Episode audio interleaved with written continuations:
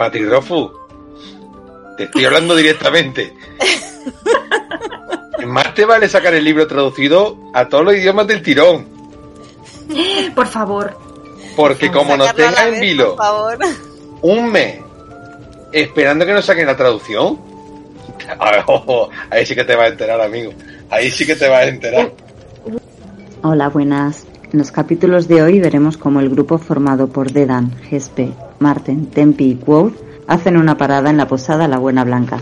También trazarán un plan para explorar el bosque en busca de los bandidos y Marten enseñará a los demás a buscar señales que indiquen presencia en la zona. ¿Os quedáis con nosotros? Empezamos un día más en la posada Recre de Guía.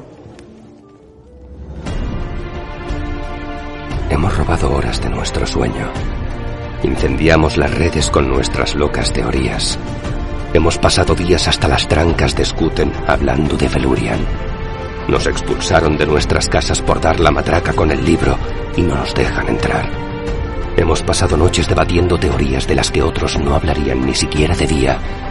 Hemos clamado a los dioses, hemos debatido con mujeres y hemos tenido ocurrencias que hacen llorar de risa a los oyentes. Somos Recre de Guía. Quizás hayas oído hablar de nosotros. Recre de Guía, donde la locura tiene su razón de ser.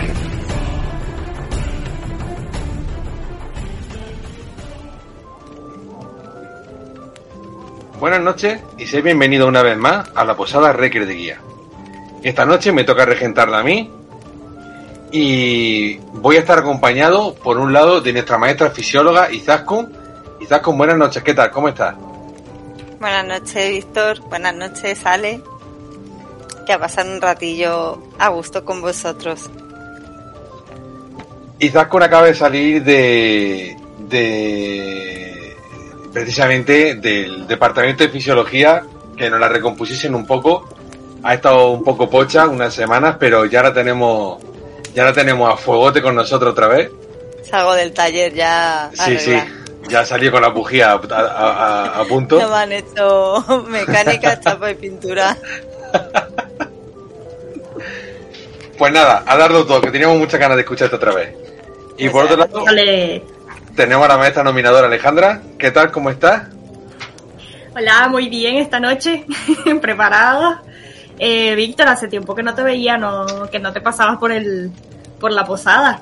Hace Yo aquí me he escapado del archivo y me he venido corriendo para pasar a tomarme una copita de Mezeglin y de Scuten con ustedes aquí. Nada, estamos solos, puedes agarrarte la botella que no nos ve nadie. Uy. Y como esta, y como esta noche no ponemos cámara, esta noche. Esta noche vamos a dormir con los pies para arriba, como se suele. Bueno, vamos a continuar con, con los programas habituales. Vamos a seguir con el, con el, con la novela. En este caso vamos a empezar desde el capítulo 77, La Buena Blanca. ¿Vale? Hemos dejado en, en capítulos previos, en el capítulo anterior de Yesca, como Quoth intenta hablar un poco con, con todo su equipo, sobre todo intenta, intenta hablar un poco con Tempi, que parece que va a ser con el que mejor, en principio, parece que se lleva, porque los otros son un poquito eh, agentes chosqueros, ¿no? Son un poquito dados a la gresca. Y eh, pues nada, vamos a continuar desde el, desde el capítulo 77, cuando llegan por fin a la posada La Buena Blanca. Y pues nada, eh, te están presentando estos, estos capítulos que, de los que vamos a hablar, a mí me parece que Rofo ha sacado su vena más rolera, ¿vale? Su, su vena de jugador de rol profesional. Y ha dicho, vamos a presentar el inicio de la aventura como se tiene que presentar. Porque esto lo sabréis todos los que jugáis a rol.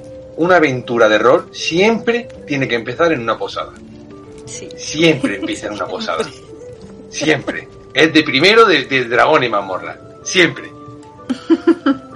Y tenemos que empezar en una posada. En este caso, la Buena Blanca. Con una posadera, como en los manuales de rol está escrito. Con una cocina, como están los manuales de rol escritos.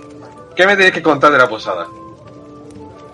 Pues en principio, que Quoth dice que es una posada bastante abastecida, eh, es grande, está justo, mm, digamos que en el camino real, por lo que me imagino que siempre estaría concurrida. De hecho, cuando ellos llegan, está bastante llena. Eh, se ve que tiene mucho movimiento, mucha gente, hay música. Se ve que es una que es una posada bastante alegre a pesar de que de que bueno por el por el problema que tienen debido a los bandidos que justamente bueno esa es la misión que ellos tienen no de encontrarlos pero a pesar de a pesar de eso pues se ve que aunque los caminos están un poco mal eh, esta posada sigue estando concurrida sigue estando alegre sigue habiendo música y se sigue llenando.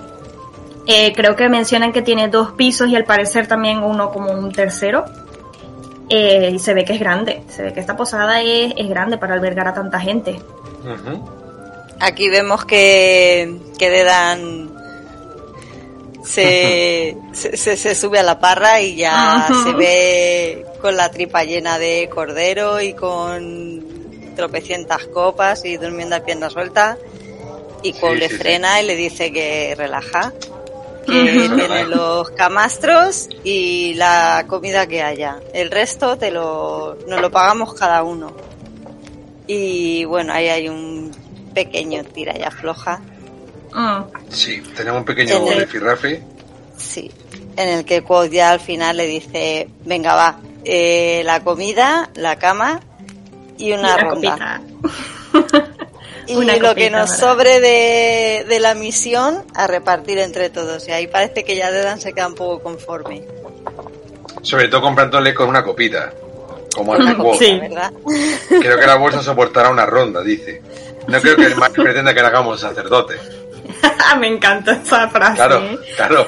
Es que después de, después de cuatro días de, de, de carretera y manta, literal, hombre, una copita no creo que le haga daño a nadie. De viaje, ¿verdad? Eh, la verdad que Efectivamente. sí. Por lo menos para descansar a gusto. Además que si quería ganarse la confianza de sus compañeros, como mínimo tendría que haberles dado mm, un gustito, ¿sabes? No, no, Claro, claro, claro. no eliminarles toda la diversión ni quitarle ni, ni no permitirles las cosas porque en cierta manera tienen que buscar la confianza de su equipo. Sí. De hecho, Marten le dice a, a Quoth que, que lo ha hecho muy bien, que le ha, que le ha plantado cara a Dedan sin plantarle cara. Efectivamente. Que lo ha hecho de manera muy inteligente para que Dedan no se sintiera estúpido y no la liara parda. Sí, porque se ve que le dan... Ay, perdón, Víctor. No, no, no, no, dale, dale, dale. Si es que ya me iban a dar para adelante, porque es que estoy deseando esta conversación, que me hace muchísima gracia. Pero acaba, acaba, acaba de hablar, acaba de hablar. Di lo que te... Eh, sí, porque se ve que aquí Dedan eh, ya nos están dando a entender que bueno, que Dedan tiene un carácter bastante sí. fuerte y volátil, que Sí, por sí, cualquier cosa se mm, digamos que se va, se, se va, se sube, eh, se sube do- do- dos tablas y se vuelve loco y, y bueno, pues aquí ya Marte le está diciendo como que lo supiste controlar porque si te hubieses puesto altanero con él, eh, él se iba a poner peor y iba a terminar esto un poquito mal. Entonces se ve que bueno, que ahí Quoth pues manejó la situación bastante, bastante bien. De las pocas veces que le vemos Sí. a Quoth con la cabeza fría y, y relajando. Sí, por- sí, porque él es otro que, ujú, que se le, se le va la almendra Sí, con bastante facilidad, El Greg Carru. te digo. Vale, la conversación que viene ahora... Ah, bueno, yo no sé si alguna de las dos ha leído las crónicas de la Dragonlance. No, yo no. Es que he leído muy poquito. Vale. La Dragonlance he leído muy Bueno, pero seguro que te acuerdas de esto. Al principio del primer libro, em, cuando te están presentando la posada, donde empieza la aventura, como está mandado, em, presentan un- a, una- a un personaje que una de la, un- la camarera de, de la posada, de la última posada, que es como se llama el, el lugar, em, que se llama Tika Wayland. ¿No te acuerdas de ella? No, no, no me suena. Bueno. Es que ya te digo, me he leído dos libros entre medias de no sé, no sé ni de qué. Tika es la, la típica, la típica, la típica camarera de libro de, de, de rol, eh, pelirroja, mm, muy esplendorosa, muy joven, muy guapa, muy viva y muy todo.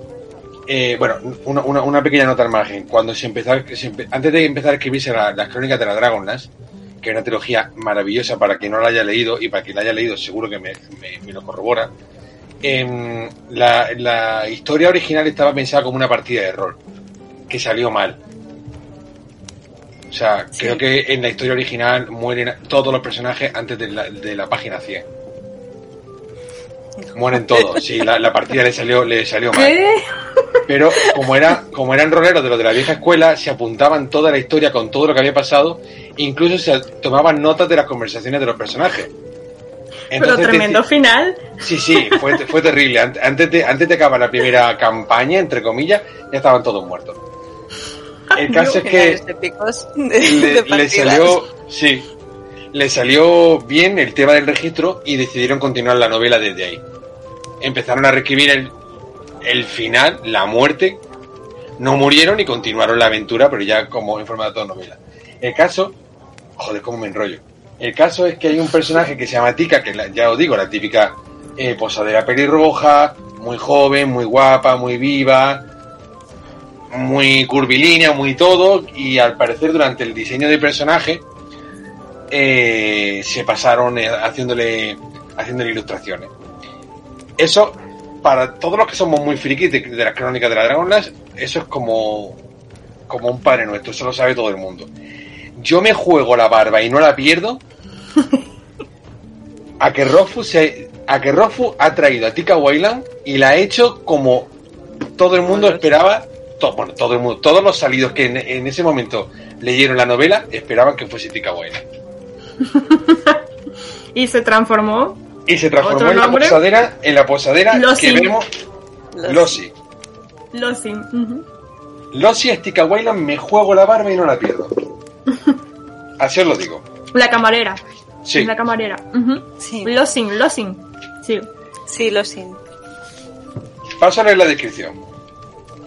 Levanté la cabeza y vi una cara de mujer y un generoso escote marcado por una cascada y brillantes rizos pelirrojos. Tenía la piel blanca como la leche con algunas pecas, los labios eran de un rosa pálido y peligroso, los ojos de un verde brillante y peligroso.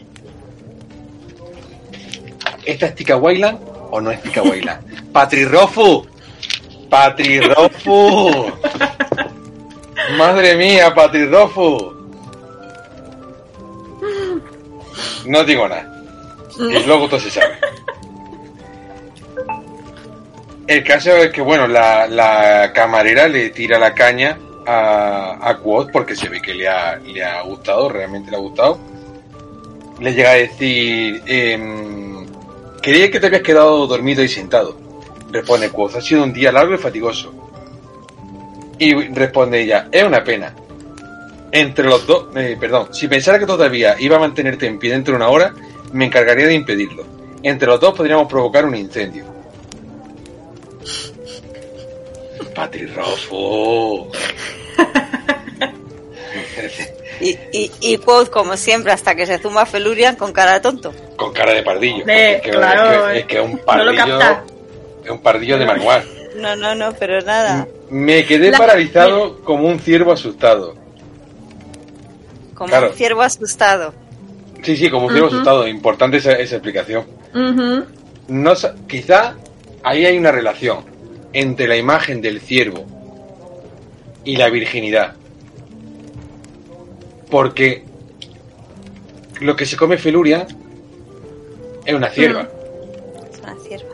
Y la Sí. relación la hacen directamente con Dena. Entonces quizá, y aquí estoy hablando a favor de Dena, a pesar de que mi- mis compañeros si oyen esto luego me van a, me van a, me van a dar la paliza por WhatsApp.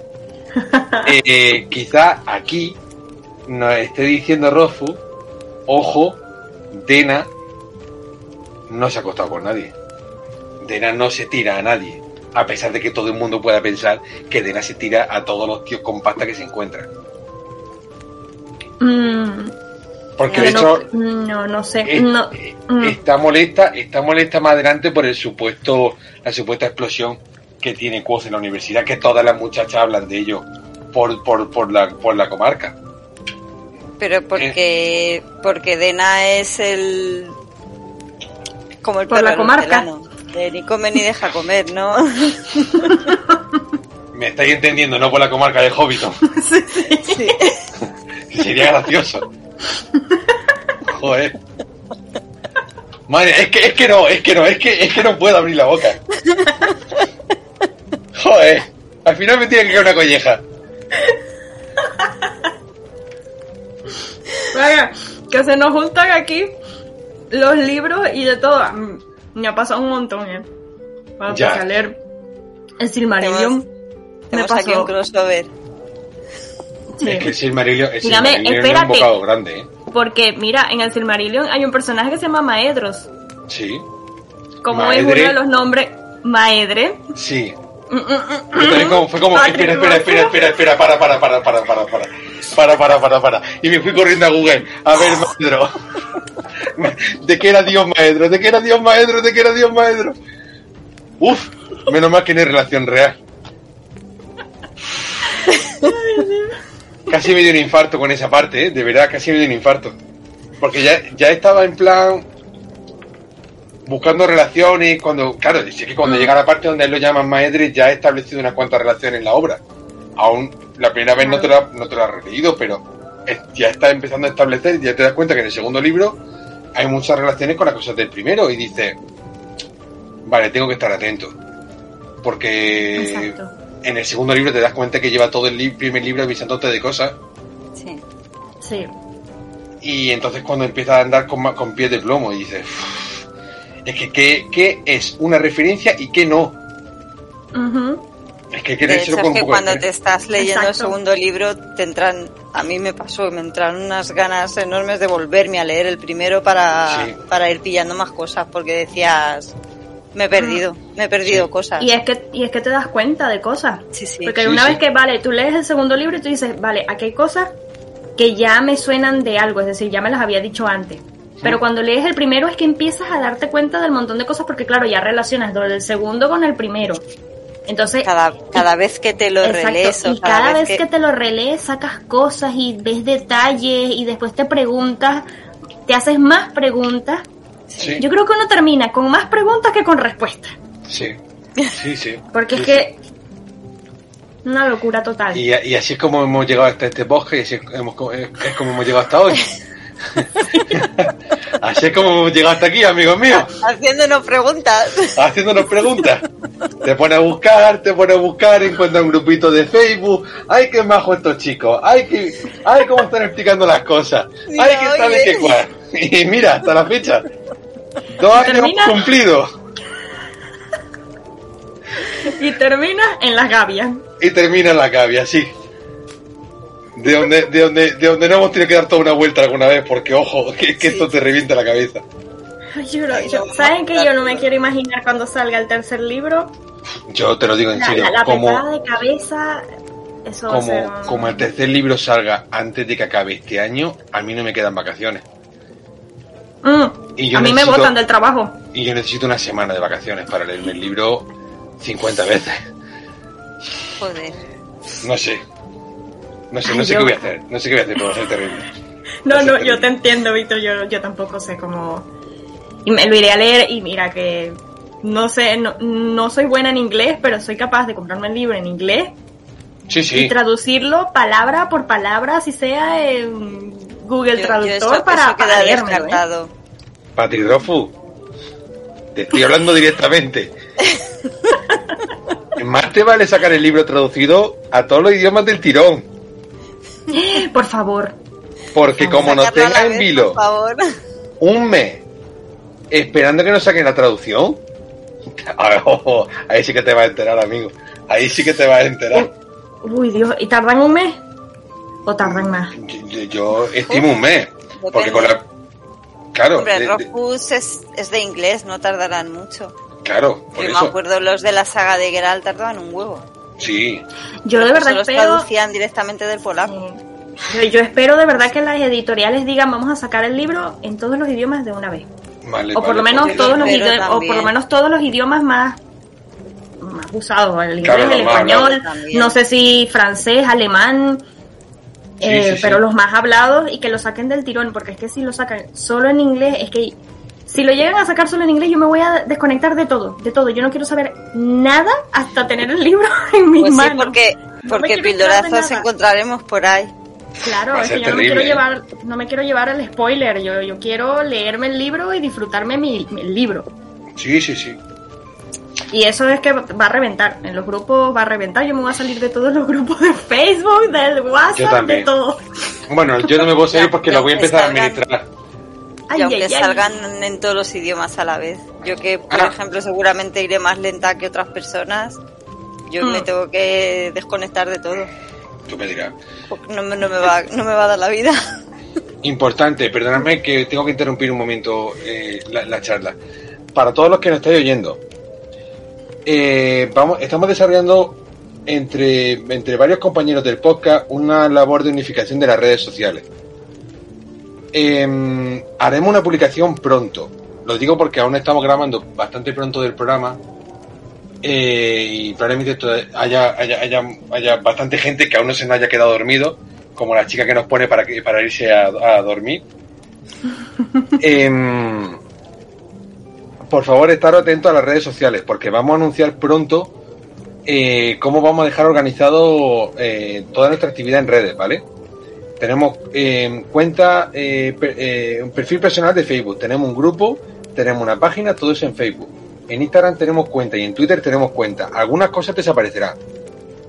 Como creo que ese va a ser el perfil personal. Os lo digo para que estéis atentos, porque muy pronto vamos a hacer la- el, la- el anuncio y como mucho en tres semanas habremos hecho limpia, para que podáis mudaros y no perderos la información ni, ni dejar de seguirnos. Igualmente en cada programa seguiremos haciendo llamadas para que seáis todos conscientes, ¿vale? Y ya, se acababa este. Es que era importante y lo tenía que haber dicho al principio y se me ha olvidado, perdonadme. Vale, vamos a, vamos a continuar con la, con la novela. Em, bueno, siguiendo con la, con la escena con Losi, eh, Quo se queda totalmente parado, no sabe qué hacer, no sabe qué decir y, y se quedó se quedó atontado, se empezó a sonrojar, eh, se dio cuenta que estaba sonrojando, se sonrojó aún más porque le da todavía más vergüenza y, y se quedó mirando su comida. Y claro, ella se da cuenta de, del percal y, y dijo que, bueno, que lo sentía, que pensaba que era, que era más mayor de lo que realmente era, y que lo había confundido por el aire, el tema del aire juvenil. Y claro, eso le da todavía más vergüenza porque se da cuenta que sin pretenderlo, sin querer hacerlo para herirle, le- él se está sintiendo muy ofendido. Eh, total, que bueno, al cabo del rato, eh, más de uno se acerca a decirle que no te preocupes, chaval, que en realidad no, no ha rechazado a todos, como si es que en algún momento él se hubiese lanzado por ella. Sí, como si hubiera sido al revés, ¿no? Sí, Claro, claro. Lo que pasa es que el muchacho está con el cacao que tiene y está como para discutir a nadie nada. Así, sí, Total. lo que digas. Em, pasado todo este mal trago para el pobre Quoth, eh, llega Martin y, y lo felicita por haber negociado tan, o sea, por haber manejado tan rápido a, a. Teda. Y bueno, aquí tiene una, una conversación. Yo creo que esto no tiene, no tiene eh, mucho más. Simplemente que, bueno, nada, Espe se ha ofrecido para compartir la habitación con él. A Espe claramente le ha molado Dedan, Con Deda. pero Dedan no no, se entera, Dedan no se Mm. entera de un carajo porque si cuoce tontito, Dedan es tontito y medio. Sí. total, ¿eh? Dedan- Es que los dos son es que vaya par, macho. iguales. vaya, vaya tela. Vaya par. Son muy La- la- parecidos. la- sí, Sí, las sí. indirectas, las indirectas se le pasan, le pasan por enfrente y las No, ignoran. no, no. Necesitan... Y los dos explotan por nada. Entonces, Sí, los dos sí, son sí. muy iguales, que yo creo que por eso Necesitan- chocan tanto. Sí, sí, Necesitan sí. carteles de neón o algo. Madre Ne- mía. Para- necesita- para ne- los necesi- niños. necesitan que alguien te pa- le parta un brazo, como le pasa luego más adelante al pobre al pobre de, de Eda, que le tienen que partir un brazo para convencerle que no es buena idea. Bueno, el caso es que eh, Martin eh, cuenta con cuenta con, cu- le cuenta a Quoth su, su experiencia ya con con Dera, porque bueno ya han compartido misiones juntos. Mm, el caso es que lo que lo que le cuenta es como que mm, Dedan se pone a describirle eh, a, a Espe y le habla de Espe, pero como como si fuese una mujer totalmente diferente a la que a la que conocen en el en el grupo. O sea, da la sensación de que Dedan está realmente eh, como enamorado de ella, pero hace todo lo posible porque no se le note, ¿no? Mm, sí. A, mí, a mí me da esa sensación, ¿no? Sí, yo creo que por parte de los dos, tanto de Sí. Gespe como de como de Dedan. Espe, Es como que- yo creo que, que le tira más puntadas. Lo que pasa es que. Que no las se coge. entera. Yo creo que es que Dedan le da miedo como que lanzarse por lo mismo que le dice Marten. Y a lo mejor Marten, que creo que Marten le dice algo así como, tú te atreverías a lanzarte con Gespe si sabes que te puede Sí. partir un brazo o algo así. Yo creo que Dedan le da miedo como que lanzarse porque cree que Gespe lo va a rechazar. Pues sí, posiblemente. Que luego al final es lo que pasa, ¿no? Pues sí, era lo que tenía que pasar. Era lo que tenía que pasar. Em, pues nada, seguimos, seguimos eh, eh, con, la, con la escena. Quo se queda mirando a Espe, que está pegada a la barra, y está marcando el violín, el, el ritmo del, del violín eh, con el pie. Y claro, eh, es una persona acostumbrada a la batalla y probablemente a la batalla rápida. Entonces, aunque está supuestamente relajada, está pegada a la barra y está a lo suyo escuchando la música, su postura sigue siendo una postura agresiva, como si estuviese en cualquier momento eh, dispuesta a, a lanzarse, ¿no? Es la, es la sensación que da en esta escena. Sí, Sí, sí, tiene una postura rígida. Sus Como ojos y preparada. las mandíbulas solo expresaban dureza, casi agresividad. Yo me imagino a los tíos que estaban al lado de ella en la barra Imagínate. con la cara como que, arrimarse. "Mm, ujú". que creo que dice que de hecho le daban como su espacio pues se, podrán imaginar la cara que tendría Gespe Sí, sí. como para que los Sí, lo tíos le dice. dejaran su espacio ¿Cómo se llama la película esta que acaba de sacar Pixar?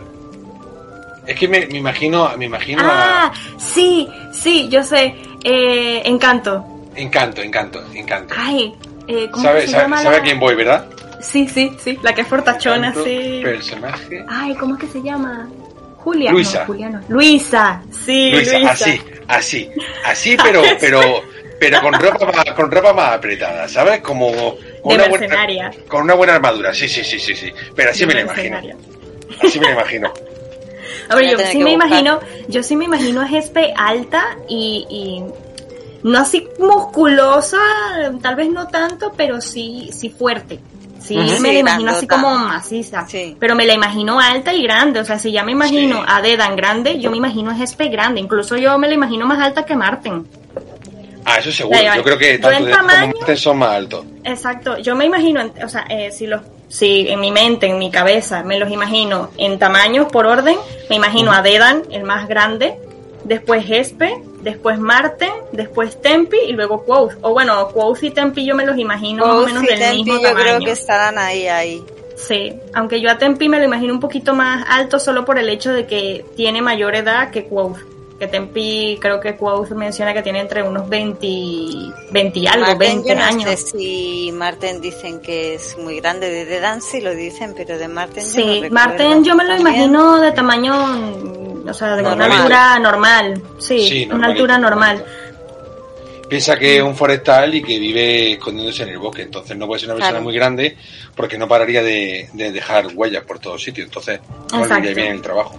Los mercenarios que son Espe y Dedan sí, sí que dicen que son más corpulentos. Ahora, yo sí me imagino a Marten que debe tener bastante fuerza, por lo menos yo me lo imagino con un torso o unas espaldas anchas, porque al utilizar el arco me lo imagino que tendrá Sí. esta parte, los Claro. músculos de los brazos y por lo menos el torso, la espalda. Hombre, para utilizar un arco tú necesitas fuerza para tensar Sí. el, el, el- la cuerda. Pero Yo una vez utilicé de- un arco y uff, al Tampoco tercer tiro ya... Claro, Tienen te un arco de Sí. más de caza, ¿no? Sí, tiene un arco de caza, Sí. son arcos No creo pequeñitos. que tengan un arco largo de estos de... No, no, no. no, de no batalla. lleva un- no, Exacto. no. Pero la tensión debe ser fuerte, ¿no? Porque si es de casa. No, Bueno, pero, pero lo- sí, pero los arcos no- de caza, no los arcos de caza son más Son arcos pequeñitos. más pequeños. mm, Claro, el arco de caza te tiene que caber casi debajo de la capa y que no, y que no salga. es un vale, arco muy vale. pequeñito. Em, ¿Quieres? Vale, continuando con la conversación que están teniendo, em, eh, Quoth y, y Marten están hablando, ¿no? De que deberían, de que deberían avisar a, a si me el nombre, a Dedan, A Dedan. deberían avisarle del rollito que está viendo con Espe, que a ver, a ver, si te mola o no te mola, haz algo, toma una decisión. Y Marten dice que Nanay, que eso son las cosas, que ya lo no verá, se mete. que no se Que ellos sabrán. El caso es que Quoth eh, se queda a lo suyo, se queda pensando en sus cosas, pues se queda en silencio. Y, y el, el ruidito de la posada le, le suena ronroneo, se va quedando dormido y se pone tontito pensando en él. Qué raro. Y ¿Cómo no? Evoca su olor, la curva de su cuello, cómo movía las manos cuando hablaba, dónde estaría esta noche, estaría bien. Ay, Si Sí, estaría pensando en él. él. Sí, estaría pensando en él. Cositas buenas, cositas buenas. Cositas malas, cositas. Ujú. ¿Qué, qué estaría pensando de él? Oh, pobrecito mío, Quoth. Qué malo ser tan tontito. A ver si espabila ya. sí. Ay, qué ingenuo, eh. El caso es que, bueno, le, le, le, le rescata una conversación que está escuchando y dice, escucha, atrapar a esos bandidos no será muy difícil.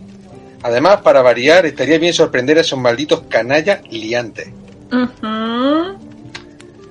Otra vez volvemos a ese racismo inherente en la, en la sociedad de, de Temera, que vaya donde vaya, los lo Edena están mal vistos y se asocia Sí. ladrón asalta, asalta camino Ah, con, con Ru. Bueno, Se les cuece a Sí. Quoth. sí. Que, Sí. que le saca Además, de su, Se- de su como, que se, adormilamiento. como que se junta todo. Como que se junta todo. El violinista había dejado de tocar. Sale esta conversación. Y de fondo em, se oye a, a Dedan montando jarana.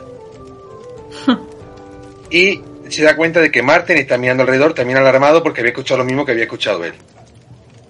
Dice, solo tardé un segundo en localizar a Dedan. Estaba sentado dos mesas más allá, manteniendo una charla de borrachos con un granjero de, pel- de pelo canoso. Entonces, como que intentan intentan organizarse para sacar a, a de, esa conversación. Habla con Martin dice, por favor, tráelo. Eh, intenta quedarse sentado, aparentar tranquilidad. Y bueno, Martin intenta, intenta ir a por él, le toca en el, en el hombro y le marca, tira para allá que te están llamando. Intenta, bueno, mientras tanto Quoth intenta ver, localizar al resto, a ver dónde están y a ver qué es lo que está pasando porque se le está yendo la fiesta. Se está yendo de las se, le, manos. se le está yendo un poquito de las manos. Tempi. Tempi está Tempi. Te empieza pendiente de, Tempi se ha olvidado del Lezani. de otra cosa. Tempi está diciendo a ver dónde colgo yo esta noche la camisa roja. Tempi está que vamos. Y bueno, total. Rescatan a Dedan. Y Dedan está un poquito mosca, en plan, bueno, que ¿para qué me está haciendo venir para acá? ¿Qué tal? Está borrachito y está además de, de licor barato. Drej. Sí, Que ese fue el licor que utilizó Quoth para tratar de quemar a, a este chico en, en Tarbin. pues imagínate lo que está bebiendo.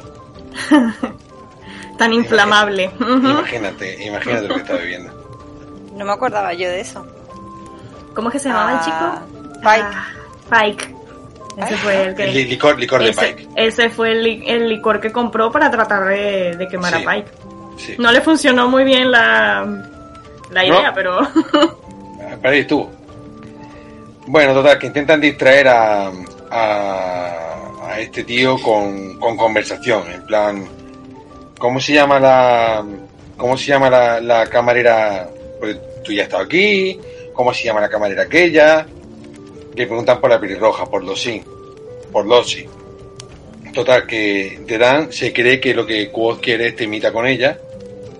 Error. Losi, me, me, me, me equivocaba contigo, Quoth, buen, chi buen ojo chico, pero lamento decirte que no tiene ninguna posibilidad. Y le preguntan, "¿Y, ¿pero acaso no es bueno, ya sabes? Y le responde Dedan, eh, ¿prostituta? No, no, no, que va. Eh, pero realmente aquí, aquí, aquí hay un par por aquí. Pero en realidad no son rameras, son solo chicas a las que no le importa sacarse, a sacarse algo extra por la noche. Bueno, aquí tiene una conversación muy digna de, de después del 8M, que vamos a ahorrarnos todo. Sí. Vemos por segunda vez que lleva de edad muy bien, que no. Sí, sí, Que, que, Sí. que vuelve a hacer lo que normalmente él no hace, que es mantener la cabeza fría. Y... Sí, total, total. Es que aquí esto fue una estrategia para tratar de, de sacarlo de digamos, medio. de- sí, sí, ¿no? Sí. Y de apaciguar a Dedan, porque claro, Dedan ya sabía que, que algo le iba a decir y vino ya con Sí. como a la defensiva. Vino como que para fuera. bajarle, exacto, como para bajar un poquito esos humos, ah, no, te pregunto por la camarera, para sacar conversación, esto y tal, para después lanzarte la indirecta de, estás hablando mucho. Oye, por Cállate. cierto, ¿por qué no vigilas a, a, a Gespe? Gespe, que no sí, se vaya claro. a ir de la boca y tal y cual. Sí, sí, porque sí, saben cómo somos las mujeres, ¿no? Ya saben cómo son las mujeres, que gusta mucho hablar. Sí, sí, pero el que se está marcando un Merry Pippin en el pony pisador es él. Bolsón, sí, yo conozco un bolsón. Después llega diciendo que no, no, yo me llamo Sotomonte.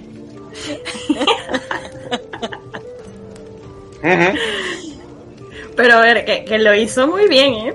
Sí. Sí, sí. Le lanzó la indirecta muy bien hecha, que Dedan la captó, claro, pensando, ah, no, Sí. sí, Gespe, Gespe, entre comillas Gespe, pero... mm, Tú, La tú captó muy vigílala a bien. ella que, que no hable más de la cuenta. Y el otro. "Ah, este vale. se sintió hasta mal, se sintió hasta aludido. Es que, ah, bueno, ya, claro, que me estoy dejando de esta parte, que esta parte, esta parte está chula. Esta parte del final. Em, después de decirle lo de, lo de Espe y tal, em, el violinista deja de tocar y tal, y cuando Dedan se levanta para irse, eh, Marten estaba mirando eh, en la escena de al lado y le hizo como una pequeña reverencia. Em, bueno, y Quoth agradece, agra- agradece al público, entre comillas, que haya apreciado el espectáculo de hacerle el lío a Deda. Ujú. Y con esto pasamos al capítulo 78. ¿Hay algo que queréis comentar antes de, de qué os ha parecido toda esta escena de posada? Pues a mí me ha gustado bastante esta escena por la simpleza que tiene, precisamente. Pero me parece que es como una escena muy cotidiana. Entonces, como lo ha abordado Rothfuss, eh, me parece que es súper, eh, em, ¿cómo decirlo? Como muy natural. Entonces te permite como que entrar en ese momento y, y vivirlo. A pesar de que no está pasando nada así súper interesante, nada fuera, eh, no estamos presenciando ningún, ninguna actividad de acción eh, o detalles que sean un- que vayan un poquito más allá, que, que nos esté lanzando alguna pista, como siempre, que, que hace algo, alguna información importante ni nada, sino que es una escena cotidiana pero que sigue siendo muy guay cuando la, cuando la estás leyendo porque te permite entrar ahí y sentirte como que en ese ambiente. Ujú. Sí, no, no está ocurriendo nada trascendental, digamos, pero te sirve para que te vayan presentando un poco a, al, al grupo de mercenarios, a los distintos personajes. Y los vayas conociendo va- poco a poco. Claro. Y a Losi, que te la planta, que te la presentan como si nada. Veremos dentro de unos cuantos capítulos qué pasa con Losi. Ajá. Pues que ya cuando está tonto. Que ya después cuando aprende, aprende con Felurian. ¿eh? Tonta se va a quedar ella. Bueno, no sé, porque Quoth dice que Losien estuvo más a punto de matarlo que Felurian, ¿eh? es que, las cosas hay que valorarla, cosas hay que valorarla en su medida. Claro. Exacto. Bueno, volvemos al capítulo, otro camino, otro bosque. Empieza diciendo que a la mañana siguiente, Quoth disfrutaba de ver a Dedan con resacón del copón. Y aún así no se quejó, al menos con palabras, durante todo el camino. Pero. Sí, algún gruñidito. Sí, pero, sin embargo, quedó un poquito más patente el enamoramiento que estaba dándose con, con Jefe. Ya no hacía broma ordinaria delante de ella, pronunciaba su nombre de forma diferente. Siempre. Caíditas de ojos. Sí, siempre encontraba un momento para, para echarle un vistazo cuando se estaba desperezando, cuando estaba mirando el camino, cuando hacía un ademán para los árboles, tal. Bueno, bueno, vamos dando el brazo a torcer. Pero sin embargo, Deda sigue totalmente ajeno a los garanteos que le devolvía GSP. Lo que es ser tonto de manual. Es decir, bueno, es que es ser tonto y ya está. Tonto. Sí. Decía, a veces era divertido verlo. Parecía una tragedia modegana bien orquestada. Pero a veces me daba ganas de estrangularlo a los dos. ¿Y mira quién lo dice? Le dijo la sartén al cazo. ¿Eh? Le dijo la sartén al cazo. Total. Porque, ojito. Ojito, voz, ¿eh? Ojito. El tonto, el. el, Más espeso que. Que luego no, que luego no, luego no, luego no, no, nos regaña, no, luego nos banean el capítulo. luego nos dicen, esto no es, esto no es contenido, contenido amigable para, para, para público infantil. Bueno, tampoco creo que no se escuche mucho público infantil. No, pero yo hablo de YouTube. Ah, vale. Bueno, sí, sí, sí. El caso es que aquí empieza a crecer la curiosidad de Quoth eh, por, por Tempi. Dice que lo seguía como un cachorro mudo y obediente. Lo observaba todo, el camino, las nubes, todo. Em, dice, dice, Quoth a esta altura, de no se pone en cuestionar lo inteligente de su mirada, habría pensado que era un bobo. Me encanta, ¿eh? Esta parte. Claro, claro. Porque se va a llevar una sorpresa. Pero, pero bien grande. Total. Dice, respondía a las pocas preguntas que yo le hacía con movimientos nerviosos con las manos, cabezada, encogimientos de hombros, sacudidas de cabeza. Mi curiosidad iba en aumento. A ver, antes de seguir, antes de seguir. Esto es lo que decimos siempre. Quoth demuestra todo el rato lo imbécil que es perjuzgando cosas. Dice, sabía que el Lethany solo era una tontería de cuentos de hadas. Pero una parte de mí seguía dudando. ¿Estaría acordándose Tempi las palabras? ¿Sería verdad que podía utilizar el silencio como armadura? Pero, a ver, es que como esto, todo lo demás. O sea, cada vez que lo ves pontificando sobre cosas, así alegremente, dices, pero ¿de dónde te lo estás sacando? Pero si esto no está nada más que en tu cabeza. Y, y, esto es otra prueba. Y bueno, ahora, ahora lo veremos más adelante, pero, pero es que en fin. Dice, la verdad es que después de ver lo que el Sadal y Fela podían, haber, podían hacer pronunciando los nombres del fuego y la piedra, la idea de que alguien almacenara palabras para utilizarlas como combustible no me parecía tan descabellada. O sea, ha tenido que venir alguien a demostrarte que las palabras tienen poder para que tú te creas que hay otras personas que tienen poder a través de las palabras o de no usarlas. Pues que no, yo no lo entiendo, personalmente. Se hacen unas pajas mentales. Claro, es que se cree, se cree el tío más listo del planeta.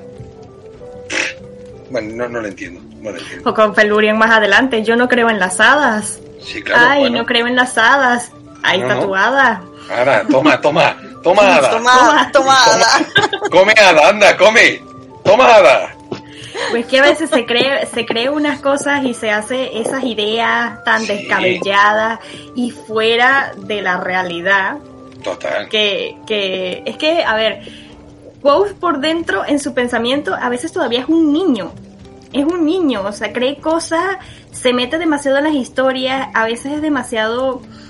Eh, ¿cómo decir? Tiene la arrogancia de la adolescencia. Sí, tiene Sí. mucha arrogancia. ¿Qué es lo que le pasa? ¿Qué es lo que le pasó con Elodin? ¿Por qué se lanzó del tejado?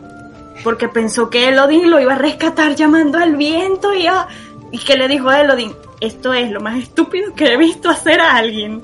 ¿Cómo te vas a lanzar del tejado así? ¿Qué te pasa? Es que por Dios. Es que no piensa, no Es tontísimo, razona. es tontísimo. Eh, eh, es que, No, por no. Se cree, es eso, se hace, se hace una idea mental que no va de acuerdo a la realidad. Entonces cuando le demuestran algo, él, eh, lo, lo cómico del asunto es que todo lo que él se cree no es lo que parece. Y Sí. todo lo que él rechaza es la realidad. Es, Sí, sí que lo es, sí. sí que hay cosas, pues lo que decías, Víctor, lo de las hadas, él no se cree que existan hadas. Pero luego, sin Exacto. embargo, se hace unas pajas mentales con lo de esconder los nombres, con lo de hacerse corazas y... Sí. y después se lleva bofeta. el golpe, que después le demuestran que las cosas no son como él las cree Claro. que son. Bueno, ya está. El aprendizaje es esto. No pasa nada. Pues sí. Continuando Solo con la historia. Dime, dime. Él perdón. aprende, perdón, perdón, Víctor. Solo que claro, él aprende a los, a los golpes. Si a puede se ser lo azote. dicen. Sí, sí, si puede ser a base de azote, Mm, mejor entra la porque- lección. Pero si piensas que Cote, el posadero, siga teniendo parte de esa arrogancia y se siga flipando un poco bastante de la historia que cuenta, te crees una tercera parte. Sí, sí. Hmm. No, yo, yo doy por sentado que todo lo que estamos leyendo, la mitad va a ser mentira. Claro. Sí, mentira o, o magnificado. O exageración, Sí, sí, exacto. sí, sí. Exageración. Mm. De hecho, él un par de veces lo reconoce, ¿no? Hay una vez que dice, las mejores historias que se cuentan de mí son las que yo mismo he contado. Sí, efectivamente. Sí. Y también le dice a Vaz que le ensalza las historias. Claro, claro, claro. Que a veces le, le coloca un poquito de, de sazón ahí a la historia para hacerlo un poquito más interesante.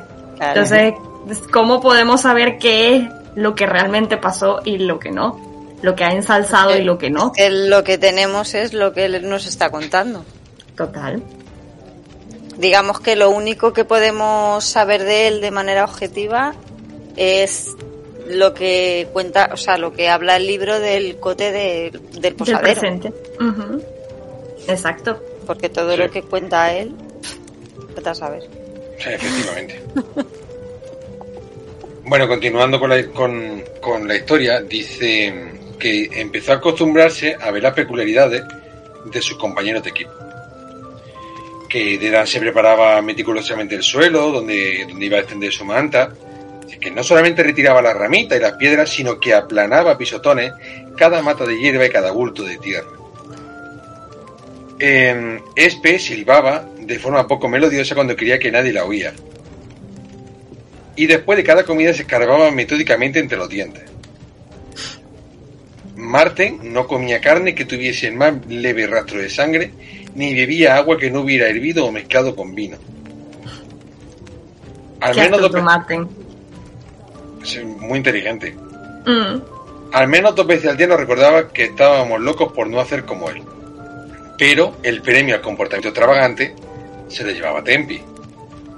Nunca me miraba a los ojos, no sonreía, no fruncía el entrecejo y no hablaba. Desde que saliéramos de la Buena Blanca, solo había hecho un comentario de motu propio.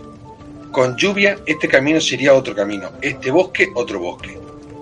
Pronunció cada palabra con claridad, como si llevase todo el día cavilando sobre tal afirmación.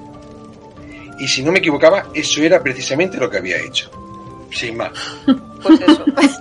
Claro, ahora, ahora, ahora dice, ¿y qué tiene esto de raro? Porque ahora ya conoces a los AD. Pero ojo la primera vez que te lees esta sección. Dice, ojo el rarito, ¿eh? Porque claro, continúa. Se lavaba obsesivamente. Los demás nos dábamos un baño cuando parábamos en alguna posada. Pero Tempi se bañaba todos los días. Si había un riachuelo cerca, se bañaba por la noche y otra vez a levantarse. Si no, se lavaba usando un trapo y el agua de beber. Uy, qué gallo me ha salido. Se está cambiando la voz. Sí. Verás cuando me empiece, la verás cuando me empieza a crecer la barba. Lo vamos a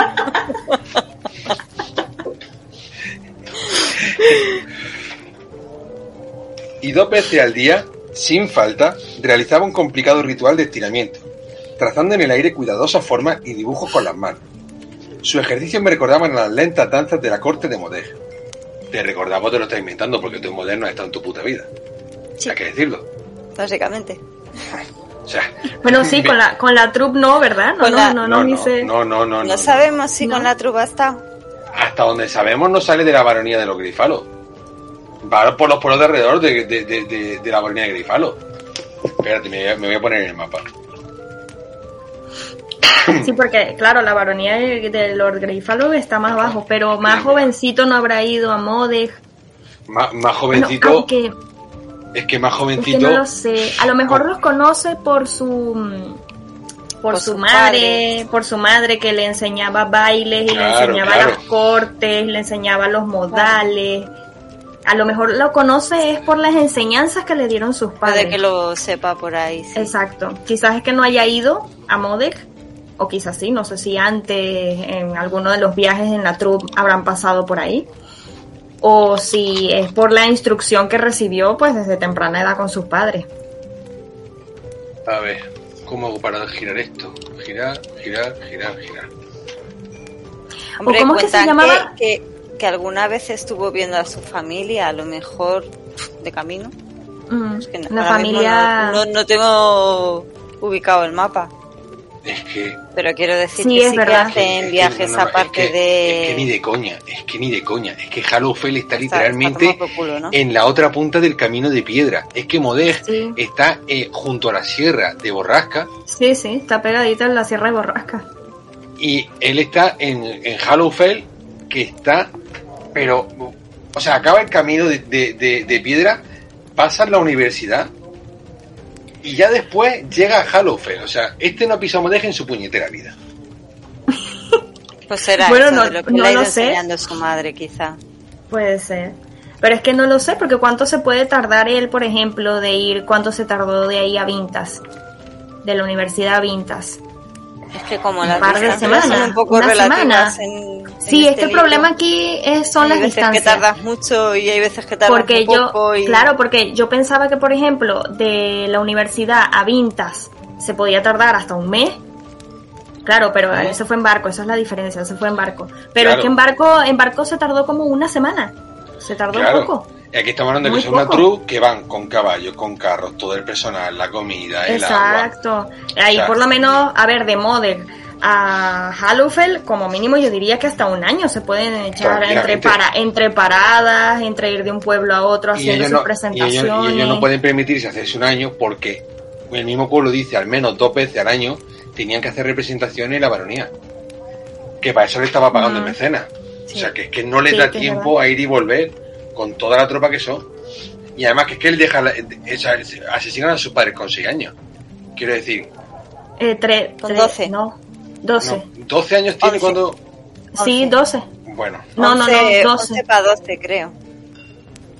No, creo que Pero era sí. 12, 12 para... No, 12.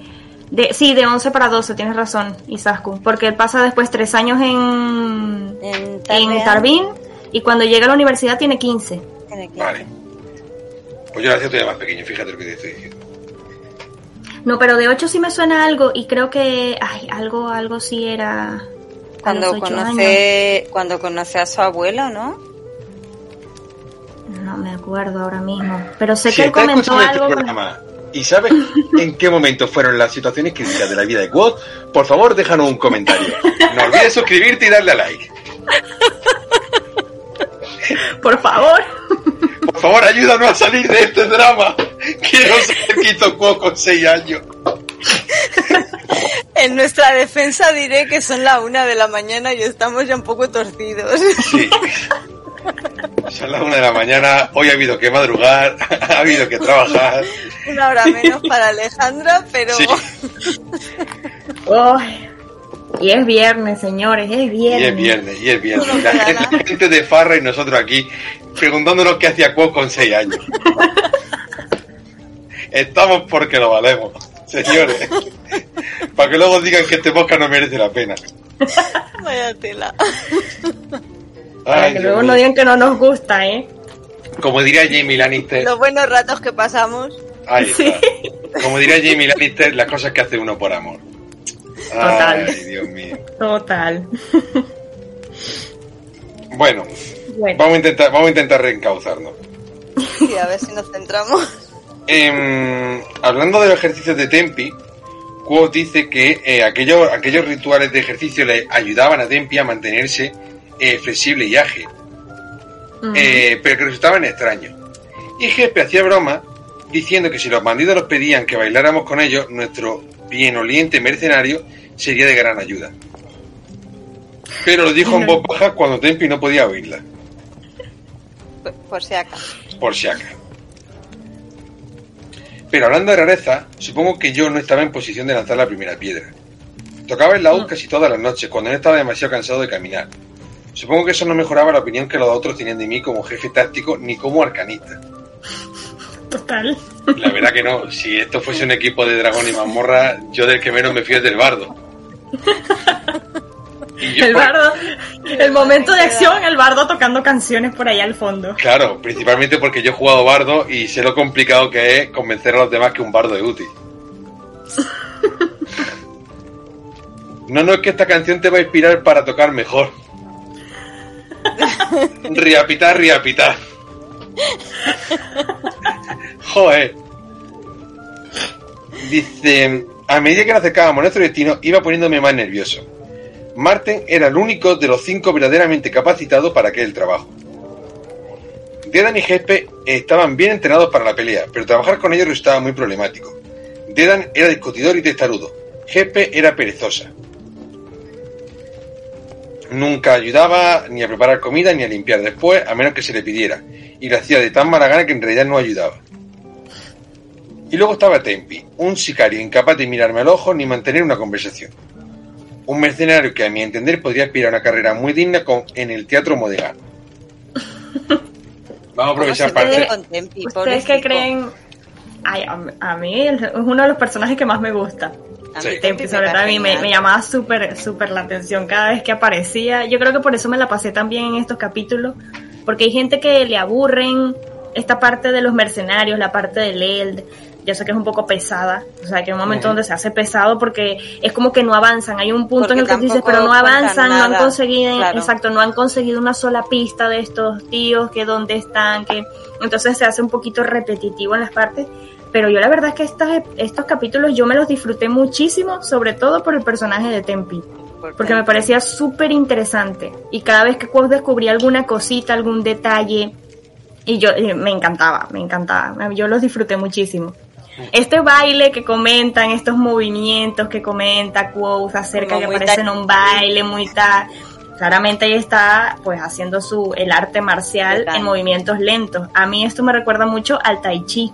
Sí, Mi papá estuvo un tiempo practicando tai chi y son movimientos lentos, pero que en realidad al hacerlos rápidos son movimientos que son de defensa personal.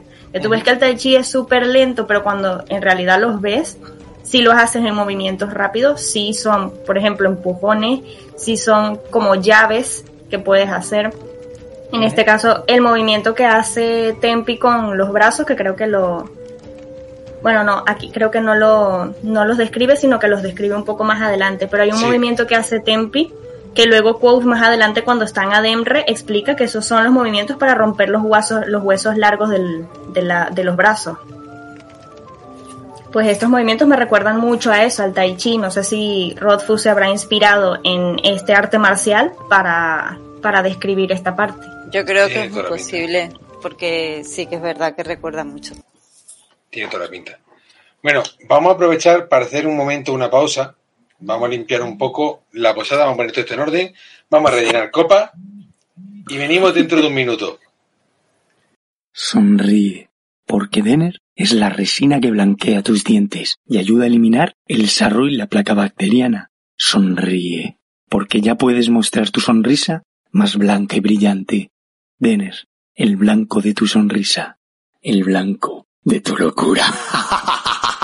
No tome bebidas alcohólicas ni monte a caballo, realice simpatía mientras use esta resina. Puede producir somnolencia y locura, pero sobre todo locura. En caso de duda, consulte con su calderero de confianza. Te invitamos desde el próximo 25 de febrero a que te unas a la posada y a José Manuel Rodríguez a salir a perseguir la llamada de la luna.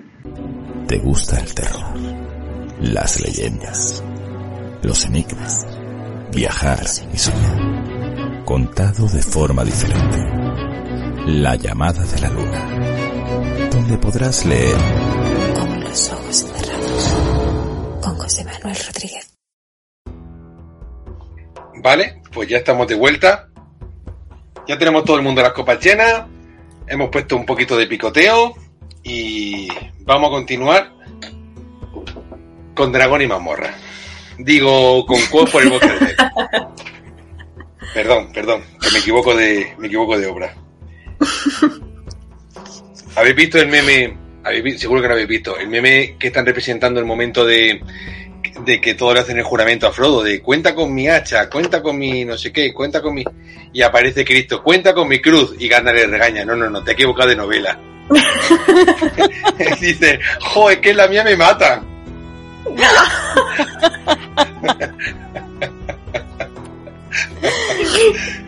No lo había visto. Dios mío. No, yo tampoco. Me encanta ese meme, lo juro por mi vida. Ay, no lo había visto. Si lo, si lo vuelvo a encontrar te lo paso. Es que me encanta ese meme, es buenísimo. Sí, por Ay, pasarlo por el grupo. Em, vale, bueno. Eh, continúan por el, por el bosque de Severin, cinco días después de haber salido de Severin, continúan por el bosque y empezaron a llegar a la zona donde se estaban produciendo los ataques. Era un tramo de 30 kilómetros de camino que atravesaba el El, sin pueblo, sin posada y sin siquiera una granja abandonada. Un tramo completamente aislado del camino real en medio de un interminable bosque viejo. El hábitat natural de osos, ermitaños locos y cazadores furtivos. El paraíso de los salteadores de camino. A mí lo que esta parte me está diciendo es que este camino en este bosque no ha sido construido por humanos. Pues mira, no lo había pensado. A mí lo que este camino me está Sí, diciendo es que por aquí salen los fatas que tienen ganas de estar un tiempo en el mundo de los mortales. Y a través de siglos y siglos de ir y venir por el mismo camino, han creado un camino en mitad del bosque. Hombre, es en este bosque donde Quoth encuentra a Feluria, ¿no? Claro, en este, Mm. en este bosque es donde entra, donde entra Fata. Y no es, el- no es el primero. No. Por la historia que cuenta Dedan más adelante. Un par de capítulos más adelante. Mm. Bueno, y de hecho también menciona, aunque esto ya es un poco más adelante también, nos estaríamos adelantando, pero para mí la brisna, la brisna de Anne, que es esta planta que con el roce humano, humano, se marchita. Con el roce Sí, humano. sí. No con los animales, no con, al pare- bueno, no sabemos si con los seres fata. Para mí que esta planta es como, no lo sé si es como tal de fata o si los fata lo utilizan para saber si hay humanos cerca. Porque es curioso que la planta bueno. reaccione. Es que, es que a mí se me hace curioso que la planta reaccione con los humanos. Eso es bueno, eso, eso, eso está muy guay. Eso podría ser, sí, que, los de, que dejase las plantas, porque es verdad que las plantas tienen mecanismos de defensa respecto a la actividad humana.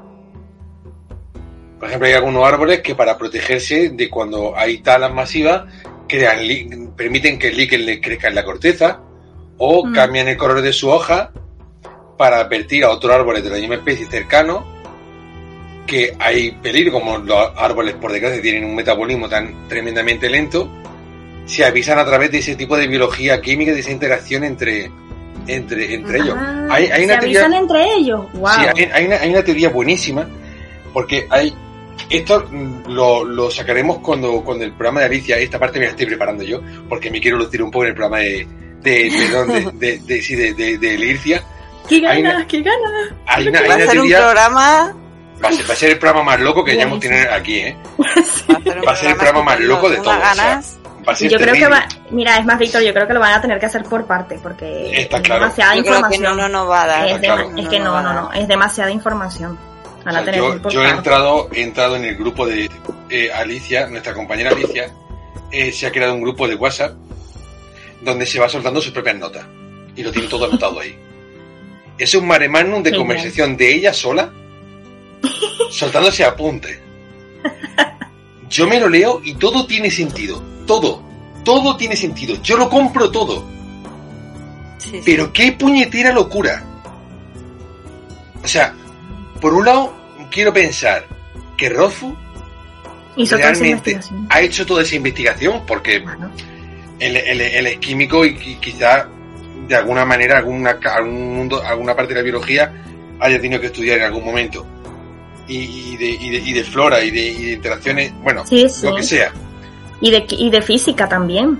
Pero es, Es que se ve como, que, que, que como no lo haya hecho, como todo esto sea solamente una teoría de Alicia, es como para decir, por favor, escríbelo todo, invéntate tú sola el final, como quieras, como quieras que va a salir, y mándalo tú sola a la editorial, porque te va a quedar una novela, os lo juro, tiene tanto sentido es- algunas es cosas que, nos es que cuentan. encaja demasiado como para No, que no, es sea que una sí. teoría solo de Sí, Alicia. sí, ¿eh? yo creo que no, yo creo que realmente Rothfuss Sí. hizo todo este tipo de investigaciones, sí, aunque se escapen, aunque se escapen algunas cosas Sí. o coincidan unas con otras por casualidad, digamos que entre comillas, porque es que es demasiada casualidad. Sí, sí, es inmenso, que, inmenso. que concuerden muchas cosas, es decir, que una cosa conlleve a la otra y que eso signifique tal cosa y que precisamente eso relaciona con esto.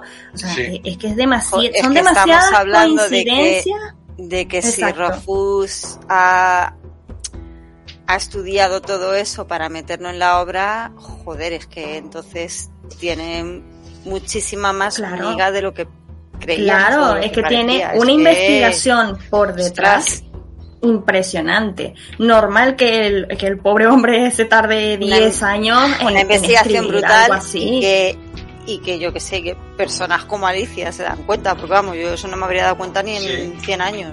Y Alicia, Claro, tenemos que darle que, gracias a a. Alicia de haberse dado cuenta, porque Claro. precisamente ella, ella ha estudiado y tiene conocimientos Sí. de botánica, entonces lo vio rápido. Si Claro. no, Exacto. nosotros una día de hoy acabamos la novela y nadie se fija No sé, en no las plantas ni nada por el estilo. La verdad es que, madre mía, vaya cabecitas. Volviendo al plano terrenal. Vale, sí, sí, sí, sí, sí. sí. Eh, estaban, eh, eh, estamos en la escena en la que Marte va a explorar el terreno, mientras que los demás intentan montar el campamento. Dice que una hora más tarde sale de entre los árboles, agotado pero de buen humor. Dice que aseguró que no había encontrado ninguna señal de que, de que hubiera alguien por los alrededores. Y comenta Deda, no puedo creer que esté defendiendo a los recaudadores de impuestos. Y corrige Quoth, estás defendiendo a la civilización y protegiendo los caminos. Además, el Maer Alberon hace cosas, importantes con esos impuestos, como pagarnos a nosotros. Y sentencia a Martin, por eso es por lo que peleo yo. Ahí vuelve otra vez a hilar dos bien para... Venga, tenga buena noche en paz. Dice, después de la cena esbocé la única estrategia que se me había ocurrido tras cinco largos días de cavilaciones. Dibujé una línea curva en el suelo con un palo. Dice, muy bien, esto es el camino, un tramo de unos 30 kilómetros. Y dice Tempi con voz suave, Lómero. ¿Cómo dice? Pregunté, era lo primero que le iba a decir en un día y medio. ¿Lómero?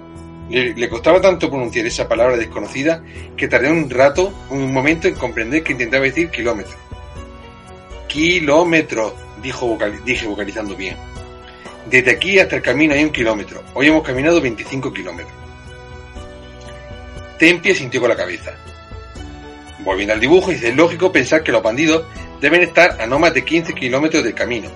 Eso significa que tenemos que buscar una extensión del bosque de unos 900 kilómetros cuadrados. Al final, Tempi dijo, es grande. De registrar todo este territorio nos llevaría meses, pero no será necesario. Todos los días Martin saldrá a explorar delante de nosotros. ¿Cuánto terreno puedes cubrir en un día sin arriesgarte? En este bosque con tanta maleza, un kilómetro cuadrado, un kilómetro y medio cuadrado aproximadamente. Y si tuvieras que moverte con mucho cuidado, yo siempre me muevo con cuidado. Marten explorará un tramo de cerca de un kilómetro de ancho, a una distancia de un kilómetro y medio del camino. Intentará localizar su campamento o a sus centinelas para que el resto no nos tropecemos con ellos por accidente. Y aquí tienen un poco de debate. Dice, no me parece buena idea. No estarán tan cerca del camino. Si lo que quieren es permanecer escondidos, estarán más lejos, como mínimo entre 3 y 5 kilómetros. Y Dedan aporta. Yo me aseguraré de estar al menos a 6 kilómetros del camino antes de emboscarme y ponerme a matar gente. Yo pienso lo mismo, concedí, pero tarde o temprano tendrán que acercarse al camino. Tienen que apostar centinelas y moverse para atender la emboscada. Necesitan reabastecerse, llevan varios meses aquí y lo lógico es que hayan abierto algún sendero o hayan dejado algún rastro. Cuando Martin haya reconocido el camino, dos de nosotros saldremos a inspeccionarlo detrás de él con más detenimiento. Cubriremos una franja estrecha del bosque y buscaremos cualquier rastro de su presencia. Los otros dos se quedarán vigilando nuestro campamento. Podremos cubrir unos 3 kilómetros al día. Empezaremos por el lado norte del camino y buscaremos y rastrearemos de este a oeste. Si no encontramos ningún rastro, comenzaremos al lado sur del camino y volveremos a rastrear de, de este a oeste. Tardaremos un ciclo en encontrar su rastro, quizá dos según la suerte que tengamos. Un ciclo, ¿cuánto tiempo era? Era más de una semana, casi dos, ¿no? 11 días. 11 días. Bueno, entre casi medio mes y poco más de mes. Y poco más de medio mes. Si le va bien, claro, Si tienen suerte. efectivamente. Comentan que tendrán que tener más cuidado con la hoguera, que el humo los puede delatar, que hay que encender el fuego dentro de un hoyo, porque claro, mm, es un problema. Es un problema, es que es mejor hacer hueco para meter la leña dentro y que, y que arda, pero, pero que no deje, que no, que no dé luz. Porque Exacto. Humo no se puede evitar, pero al menos que no dé luz. Entonces hablan del árbol del renelo, que es un árbol que arde bien, que arde limpio, que apenas produce humo y que prácticamente no huele, porque la leña está verde. Es un árbol muy útil, no crece en todas partes, pero he visto algunos por aquí. Y dice Leran, ¿cómo es que un chico de ciudad como tú sabe esas cosas? De ciudad, muy de ciudad es pues, sí. Dice, saber cosas es mi especialidad. ¿Y qué te hace pensar que he crecido en una ciudad? De la no tiene nada que decir y ya está, ahí se acaba. Y a partir de ahora, esa será la única leña que quemaremos. Si tenemos poca, la reservaremos para el fuego de cocinar. Si no tenemos, no podremos comer caliente, así que vigilad. Por último, será mejor que tengamos nuestras historias preparadas por si tropiezan con nosotros mientras buscamos. Señalé a Marten, ¿qué piensas decirle si te descubren mientras estás rastreando? Total, soy un cazador furtivo, no es del todo falso. Soy de Crosson, a un día de aquí hacia el este. ¿Y cómo te llamas? Mary. Le salió mal decir el tema del nombre. y Quoth le aconsejó que no mintiese. Que es difícil convencer si, si está mintiendo sobre tu nombre.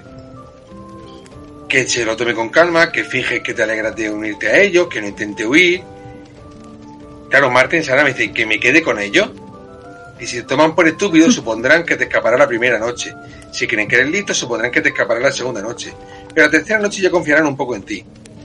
Espera hasta medianoche y entonces provoca algún alboroto, pues le prende fuego a algo, hace barullo para intentar huir. Y el plan es lo mismo para todos, esperar hasta la tercera noche. Dice, si me atrapas no puedo ayudarte a encontrar el camino. Y dice, es que no le encontraré a ellos, te encontraré a ti. Puedo encontrar a cualquiera de vosotros en el bosque. Entonces aquí es cuando Quoth tiene que marcar un poquito de, de músculo, con lo único que tiene por el muchacho, ¿verdad?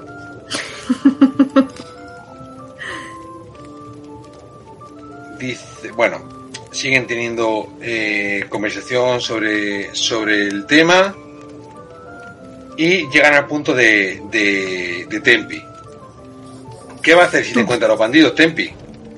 Claro, porque nadie, nadie se cree que haya una Den caminando solo por el bosque perdido porque no hace nada. Un, un camisa roja eh, perdido. Claro. Y se podría intentar contar algún cuento como intentamos hacer nosotros. Y dice, pues es difícil mentir cuando no controla el idioma. Dice, solemos subestimar a las personas que no hablan bien. Quizá podía hacerse el tonto. Eh, y aquí ya viene el encontronazo y el discursazo chulo que tiene Tempi contra eh, Dedan. Dedan es lo máximo. Yo Está chulísimo este momento. esta parte yo la disfruto un montón y me A mí río. me encanta. También. Y un madre lo que le dijo. Léetelo, léetelo. Ay Dios, ay Dios. léetelo, léetelo, léetelo, vale. Disfrútatelo. ¿Lo leo? Ujú. Vale, vale, voy, voy, voy allá. Uf, ¿Desde dónde? A ver. Ah, desde lo que dice Dedan, que Sí. esa es la parte que... mm. Vale, porque aquí primero dice Gespe. Solemos subestimar a las personas que no hablan bien, dijo Gespe. Quizá podría hacerse el tonto, fingir que estaba desorientado, como si se hubiera perdido. No haría falta que se hiciera pasar por tonto, dijo Dedan por lo bajo. Yo creo que lo es. Tempi miró a Dedan, que eso sí lo entendió. Su semblante seguía sin revelar nada, pero su mirada era más intensa que antes. Inspiró hondo y con voz monótona dijo, Callado no es estúpido. Tú siempre hablando. Bla, bla, bla, bla. Hizo un movimiento con una mano, imitando una boca que se abre y se cierra. Siempre. Como un perro que ladra toda la noche a un árbol. Intenta ser grande. No. Solo ruido. Solo perro. no debí reírme, pero me pilló completamente desprevenido. En parte porque me había acostumbrado al silencio y la pasividad de Tempi, y en parte porque el Adem tenía toda la razón. Si Dedan hubiera sido un perro, habría sido un perro que ladra sin parar a nada. Un perro que ladra solo para oírse ladrar. Con todo, no debí reírme, pero lo hice. Gespe también, también, a Gespe también, e intentó disimular, y eso fue aún peor. Claro. Sobre todo si te gusta Gespe, ¿no? Dedan se levantó, encolerizado. Ven aquí y repítemelo. Sin mudar la expresión, Tempi se puso de pie y rodeó la hoguera hasta colocarse al lado de Dedan. Bueno, si digo que se colocó a su lado, quizá os hagáis una idea equivocada. La mayoría de la gente se queda dos o tres palmos de ti cuando te habla, pero Tempi se paró a menos de un palmo de Dedan. De acercarse un poco más, habría tenido que abrazarlo o subírsele encima. Podría decir que todo pasó demasiado deprisa para que yo pudiera intervenir, pero mentiría. La verdad más sencilla es que no se me ocurrió ninguna manera fácil de poner remedio a la situación. Pero había otra verdad más complicada, que a aquellas alturas yo también estaba harto de Dedan. Además, nunca había oído a Tempi hablar tanto. Por primera vez desde que lo había conocido, se comportaba como una persona y no como un muñeco mudo que anda. Y sentía curiosidad por verlo pelear. Había oído hablar mucho de la legendaria habilidad de los Adem, y estaba deseando ver cómo aporreaba la cabeza de soquete de Dedan y le hacía dejar de mascullar. Es que Así. Es Esta buenísimo. parte es genial. Y yo, y yo siendo, y yo siendo quote, hubiera hecho lo mismo. Así, Total. Te Total. palomitas de maíz y vamos a ver el show. Total. Total. Así que Tempi estaba lo bastante cerca de Dedan para rodearlo con los brazos. Dedan le sacaba una cabeza y tenía los hombros y el torso más anchos. Tempi lo miró y su rostro no reflejó nada de lo que yo esperaba ver reflejado en él. Ni jactancia, ni una sonrisa de burla. Nada. Solo perro, dijo en voz baja, sin ninguna inflexión en particular. Perro grande y ruido. Levantó una mano y volvió a imitar una boca con ella. Bla, bla, bla. que lo amo. Dedan levantó una mano y le dio un fuerte empujón en el pecho a Tempi. Ya había visto esa maniobra infinidad de veces en las tabernas de los alrededores de la universidad. Era el tipo de empellón que hace que un hombre se tambalee hacia atrás, pierda el equilibrio y se caiga. Pero Tempi no se tambaleó, sencillamente se apartó. Entonces, como si nada, estiró un brazo y le dio un cachete a Dedan en un lado de la cabeza, como haría un padre enojado con un hijo desobediente en el mercado.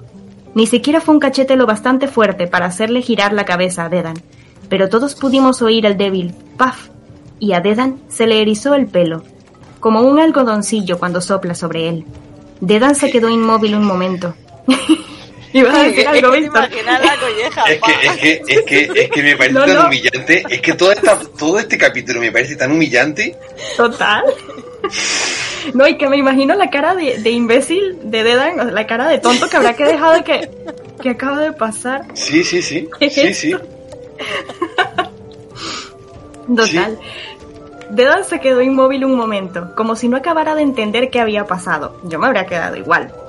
Entonces, entonces frunció el entrecejo y levantó las dos manos para darle un empujón más fuerte a Tempi. Tempi volvió a apartarse y entonces le dio otro cachete a Dedan en el otro lado de la cabeza. Vamos a ver. Dedan arrugó el ceño, gruñó y alzó, y alzó ambas manos apretando los puños. Era un hombre fornido, y cuando levantó los brazos, su armadura de mercenario crujió y se tensó a la altura de los hombros. Esperó un momento, confiando en que Tempi hiciera el primer movimiento. Entonces se lanzó hacia adelante. Echó un brazo hacia atrás y lanzó un puñetazo con todas sus fuerzas, como un labriego golpeando con un hacha. Tempi lo vio venir y se apartó por tercera vez. Pero cuando todavía no había terminado de asestar su tercer golpe, perdón, su torpe golpe, Dedan cambió de pronto. Se puso de puntillas y su lento y pesado puñetazo de labriego se evaporó. De pronto, ya no parecía un toro torpe y pesado. Se arrojó hacia adelante y lanzó tres rápidos puñetazos, con la velocidad con que un pájaro bate las alas. Dedan es rápido, cuando quiere. Tempi esquivó el primero y paró el segundo con la palma de la mano, pero el tercero le dio en el hombro y lo hizo girar hacia un lado y lo empujó hacia atrás. Dio dos rápidos pasos para apartarse de Dedan, recobró, el equilibrio y se sacudió un poco. Entonces rió, con una risa alegre y aguda. Ese sonido suavizó la expresión del rostro de Dedan, que sonrió a su vez, aunque no bajó las manos ni, ni dejó de ponerse de puntillas. Pero Tempi se le acercó, esquivó otro golpe y le dio una bofetada. No en la mejilla, como dos enamorados que riñen en el escenario. La mano de Tempi descendió y golpeó a Dedan en toda la cara, desde la frente hasta la barbilla. ¡Ah! gritó Dedan. Negra maldición. Se apartó, tambaleándose y tapándose la nariz con una mano. ¿Qué te pasa? ¿Cómo me has dado una bofetada? Miró a Tempi por entre los dedos. Peleas como una mujer. Al Es que, principio. es que es maravilloso, es que es maravilloso. Es lo máximo. espera que te- espera, que- es, que es que es maravilloso. Es que qué manera de Es- humillarle. Total. Y luego después lo que le dice y Tempi Sí. lo que le responde. Sí, sí. Que, que es total como, yo pensaba que, que iba a decirle algo, total como dice aquí Quote, que ¿Mm? dice, al principio me pareció que Tempi iba a protestar. Entonces, se rió por primera vez, asintió ligeramente y encogió los hombros. Sí, peleo como una mujer. Es que me encanta la respuesta. claro, porque Dedan no lo sabe y nadie de ahí lo sabe, pero en su tierra las mujeres son Las las, mejores peleadoras. En Claro. realidad Dedan le está haciendo un cumplido. ¿Mm? No lo sabe, pero le ha hecho un cumplido. Aunque sí. no lo... Exacto. Dedan vaciló, entonces soltó una carcajada y le dio una fuerte palmada en el hombro a Tempi.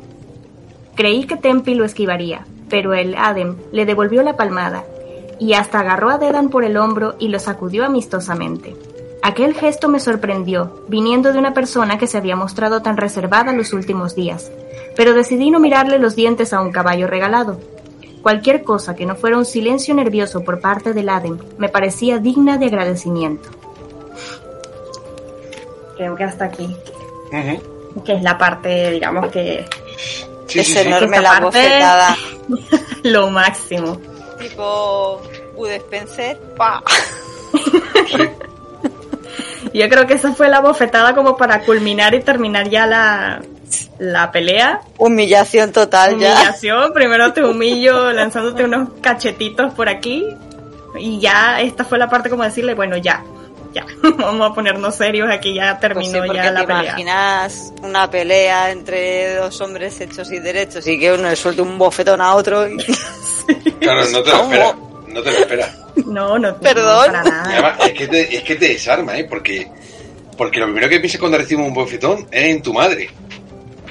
Claro, Al menos lo que me ha pasado. Yo primera- siempre que recibí un bofetón, lo primero que pensaba era en mi madre. Y era como, me quedo desarmado. Me quedo desarmado. Me quedo desarmado. Me- he recibido una hostia como, como si fuese mi madre. ¿Qué hago ahora? Total. Una colleja como... Total, como dice Quotes más adelante, porque Quotes también recibe de Tempi, recibe Sí, su, sí. su Sí, bofetón. Dice, me sentí como un niño que ha sido reñido por su padre en el mercado. Ahí está, Total, ahí está. total. Bueno, continuamos con la, con la historia y nos centramos en el tema de la ropa de Tempi. Claro, Tempi, tu ropa es roja, es fácil de ver. Tenemos un problema con tu ropa, es que es peligroso que vayas vestido de rojo. Entonces le pregunta, por primera vez, Tempi, ¿sabes qué hemos venido a hacer al bosque? Entonces Tempi se queda mirando el dibujo, se queda, se queda mirando a él, encogió los hombros e hizo un gesto impreciso con las manos. ¿Qué es mucho pero no todo? Y claro, al principio Quoth pensó que le estaba preguntando filosóficamente, pero luego se dio cuenta que no. Era una pregunta literal, es que no sabe decir que es mucho, pero, pero no es todo. Ya te digo yo que cuando leí esa parte yo también pensé que era una pregunta filosófica. Claro, yo tampoco me lo Ah. esperaba. Yo ya pensaba, yo, yo pensaba que era como una especie de... de Como de- la de frase del camino. Sí, sí, como si este fuera un camino con acertijo. sería otro camino. Yo pensaba que era como un estilo de acertijo y cuando lo leí yo dije que es mucho, pero no todo. ¿Qué, qué me está diciendo? Yo pensé, la, yo pensé la señora gorda de Harry Potter. Dije, dije, pero ¿y esto? Pero, ahora se van a abrir las puertas para entrar al comedor, la sala común de Gryffindor. Total. Ay, señor. Bueno, Quoth responde y algo, casi todo. Y Tempi se fijó en mis manos y sintió con la cabeza, casi todo. Sé casi todo, pero habláis deprisa. Y bueno, estamos buscando un hombre. Intentamos encontrarlo. Sí, cazamos hombres, cazamos bisantas. Entonces habla del rojo. ¿El rojo? ¿Para cazar? ¿Tiene otra ropa que no sea roja? Tempi se miró la ropa sin dejar de agitar las manos. Entonces sintió con la cabeza, fue tras su macuto y sacó una sencilla camisa gris de algodón hilado a mano. Me la mostró. Para cazar, no para pelear. Dice, ¿qué harías si los pisantas te encuentran en el bosque? ¿Hablar o pelear? Tempi se lo pensó un momento. No bueno hablando. Bisanta, pelear. Muy bien. Un bandido, pelear. Dos, hablar. Puedo pelear dos. ¿Pelear y ganar? Es que es como una conversación de indios. Total. Es que parece conversación de tontitos, pero claro, es que hay que reconocer que por eh, Tempi pues no maneja el idioma, entonces es un problema. Hablar bien. Dice, volvió a cogerse de hombros despreocupado y apuntó a Dedan. Como él, tres o cuatro. Si tres bandidos, yo peleo. Si cuatro, intento mejor hablar. Espera hasta tercera noche. Entonces, fuego en tienda. Y claro, Corria respiró porque, porque la parte de fuego en la tienda lo tiene. Eso está clarito. No hay que repetírselo. Total, que, bueno, cena. eh, lo que le- prácticamente lo que le queda, sopa, pan y queso que se le está empezando a poner malo. Em, están hablando de normal, de, de, conversación de fogata. Y le pregunta, dice un momento, ¿y si te cogen a ti? Todos tenemos un plan por si los bandidos no encuentran. Nos vamos con ellos y tú vas a buscarnos el tercer día. Sí, y no te olvides de la maniobra de distracción. Pero ¿y si te cogen a ti? Yo no sé hacer magia, no puedo garantizar que pueda encontrarlo la tercera noche. Supongo que sí, pero no puedo estar seguro. Yo solo soy un músico inofensivo. Me metí en, un lío con la sobrina del baronet Barambrid. Del baronet Barambrid. Pues ya está, pues tu tía del pueblo. y pensé que lo mejor que podía hacer era perderme un tiempo en el bosque. Quizá me roben, pero como no llevo mucho dinero encima, seguramente me dejarán marchar. Soy un tipo persuasivo y no parezco una gran amenaza. Pero por si acaso, insistió, eh, insistió Espe, Martin tiene razón, y si te llevan con ellos, era algo que todavía no había resuelto, pero en lugar de dejar que la velada terminara con una nota pesimista, decidí componer mi sonrisa más convincente. Si me llevaran a su campamento, los mataría a todos sin muchos problemas. Y después me reuniría con vosotros en el campamento. Lo había dicho en broma, convencido de que al menos Martin se reiría de mi frívola respuesta. Pero había subestimado lo bien enraizada que está la superstición víntica y mi comentario fue re- recibido con un incómodo silencio. Te pierde, amigo. que, que se tira el, el pisto Mm. y... Te pierde la boquita. Jo, te pierde la boquita. Total. Y con esto, pues nada, se van a dormir. Y pasamos al capítulo 79 porque ya no queda nada más que decir. Y con que no está hablando mucho, ¿qué te parece toda esta zona? Todo, esta, todo Ya. este capítulo. A mí me encanta, a mí me encanta la pelea entre Dani y Tempi. Es enorme. Es que es tan humillante. Primero te bofeteo por un lado, luego te bofeteo por el otro y luego te echas por la cara. Eh, eh, empezamos con las collejas y luego te suelto un bofetón. Madre mía. Total. Es que tú te imaginas que es que se van a agarrar eh, y que siendo Tempi un mercenario, tú te imaginas que, no sé, otro tipo de pelea y otro tipo de batalla y luego Yo te hago es colleja, colleja, colleja. Sí, Toma. Lo hace ver tan fácil, así como, eh, puedo con este grandulón así de fácil Humillante. con tres. y humillándolo. Cuatro. Digo, Y con tres, cuatro cuatro. Se plantea hablar. Sí. Joder, con Tempi. Madre mía. Si dos No, peleos, si tres peleos, y cuatro, intento hablar. Pero el de la taberna es. Cuando le dice Joder. el grandulón aquel, puedo con cuatro, cinco de ustedes y el otro, bueno. Sí. Menuda. O sea, Es que lo del sueldo, lo del bolsillo le toca las narices mucho.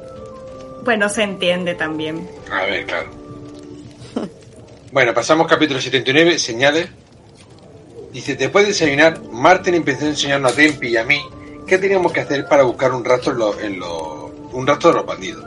Me enseña que lo importante, pues, obviamente, no es el tema de la ropa, que te encuentren un trozo de ropa colgando, una pisada de la tierra, que esas cosas no suceden en la vida real.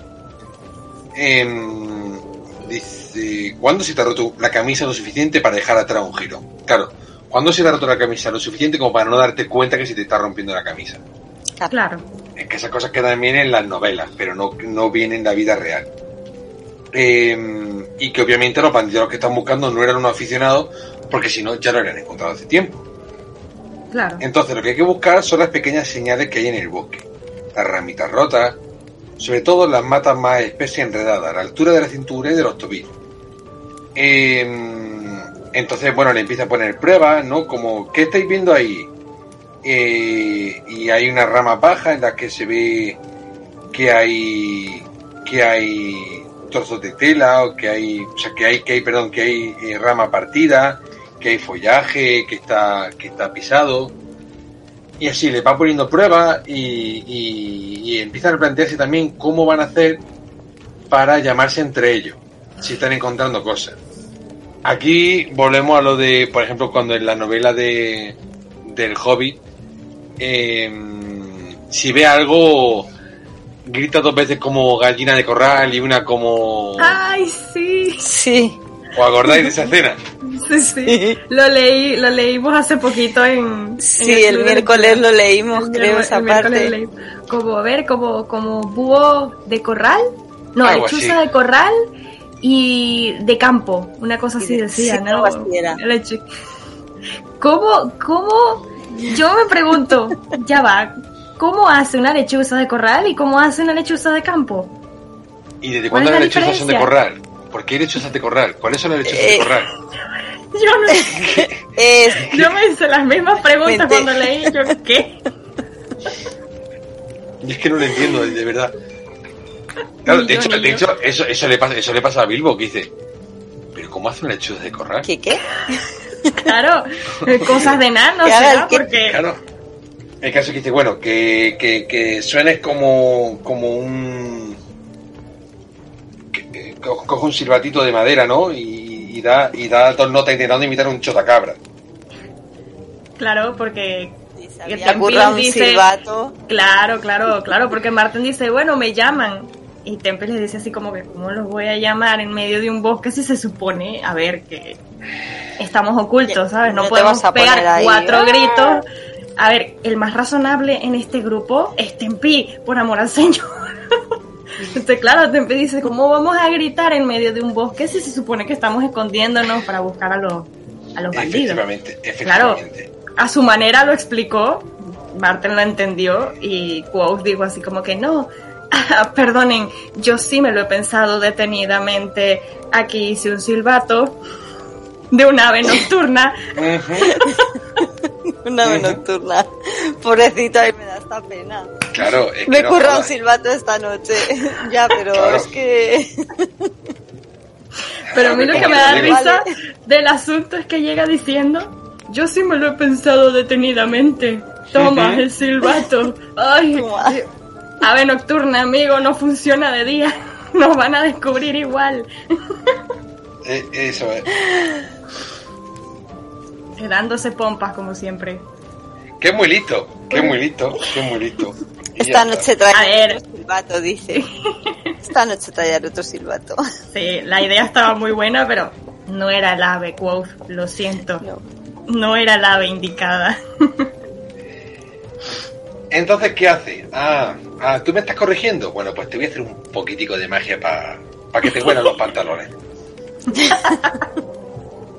Entonces dice, no, bueno, pues mientras tanto se me ha corrido esta pequeña ideita. Entonces te coge un trocito de rama, murmura un vínculo y se pone a, a- a moverla.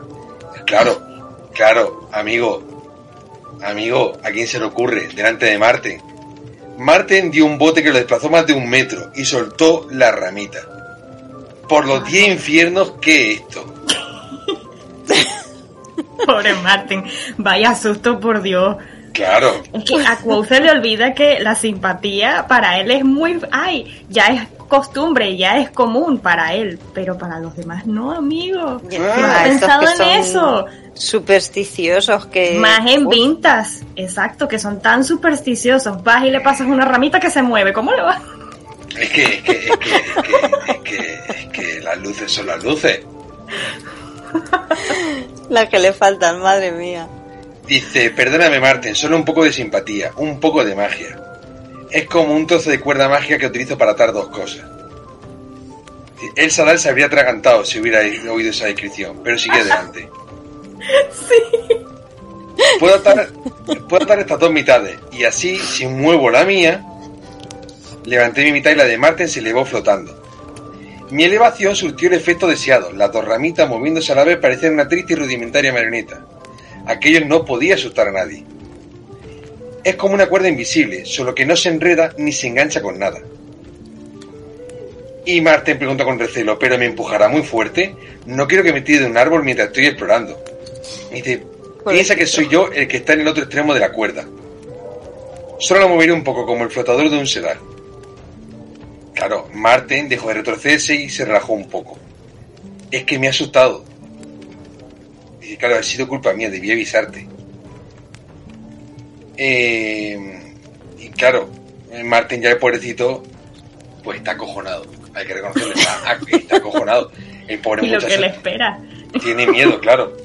Martin siguió formándola en cómo detectar cómo se había enredado al tocar una hoja, a, a fijar en las piedras, eh, a distinguir mucos de líquenes.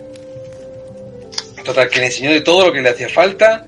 Era un tío paciente y le, explicó con toda la tranquilidad del mundo. Eh, Martin se los lleva de la zona de confort, que es donde ya habían estado dando varias vueltas y todo el terreno ya se lo conocía. Y. mm, Ah, no, perdón. Quoth propone salir de la zona de confort e irse a zonas que no hayan estado viendo. Marte no le hizo ni puñetero caso y siguió caminando. Y le siguió preguntando, ¿qué veis? Y Dice, 20 pasos más allá, Tempi señaló y dijo, Muco, mi pie, yo camino. Entonces lo comprendió, o ya lo comprendió, y empezó a ver todas las marcas que Tempi y él habían estado dejando durante tres horas. Claro, Marte lo había, lo había tenido durante tres horas dando vueltas, enseñándole cómo fijarse en las cosas, para luego volver y darse cuenta de la barbaridad de cosas que habían estado mostrando en su camino. Claro, las señales que ellos mismos estaban dejando. Claro.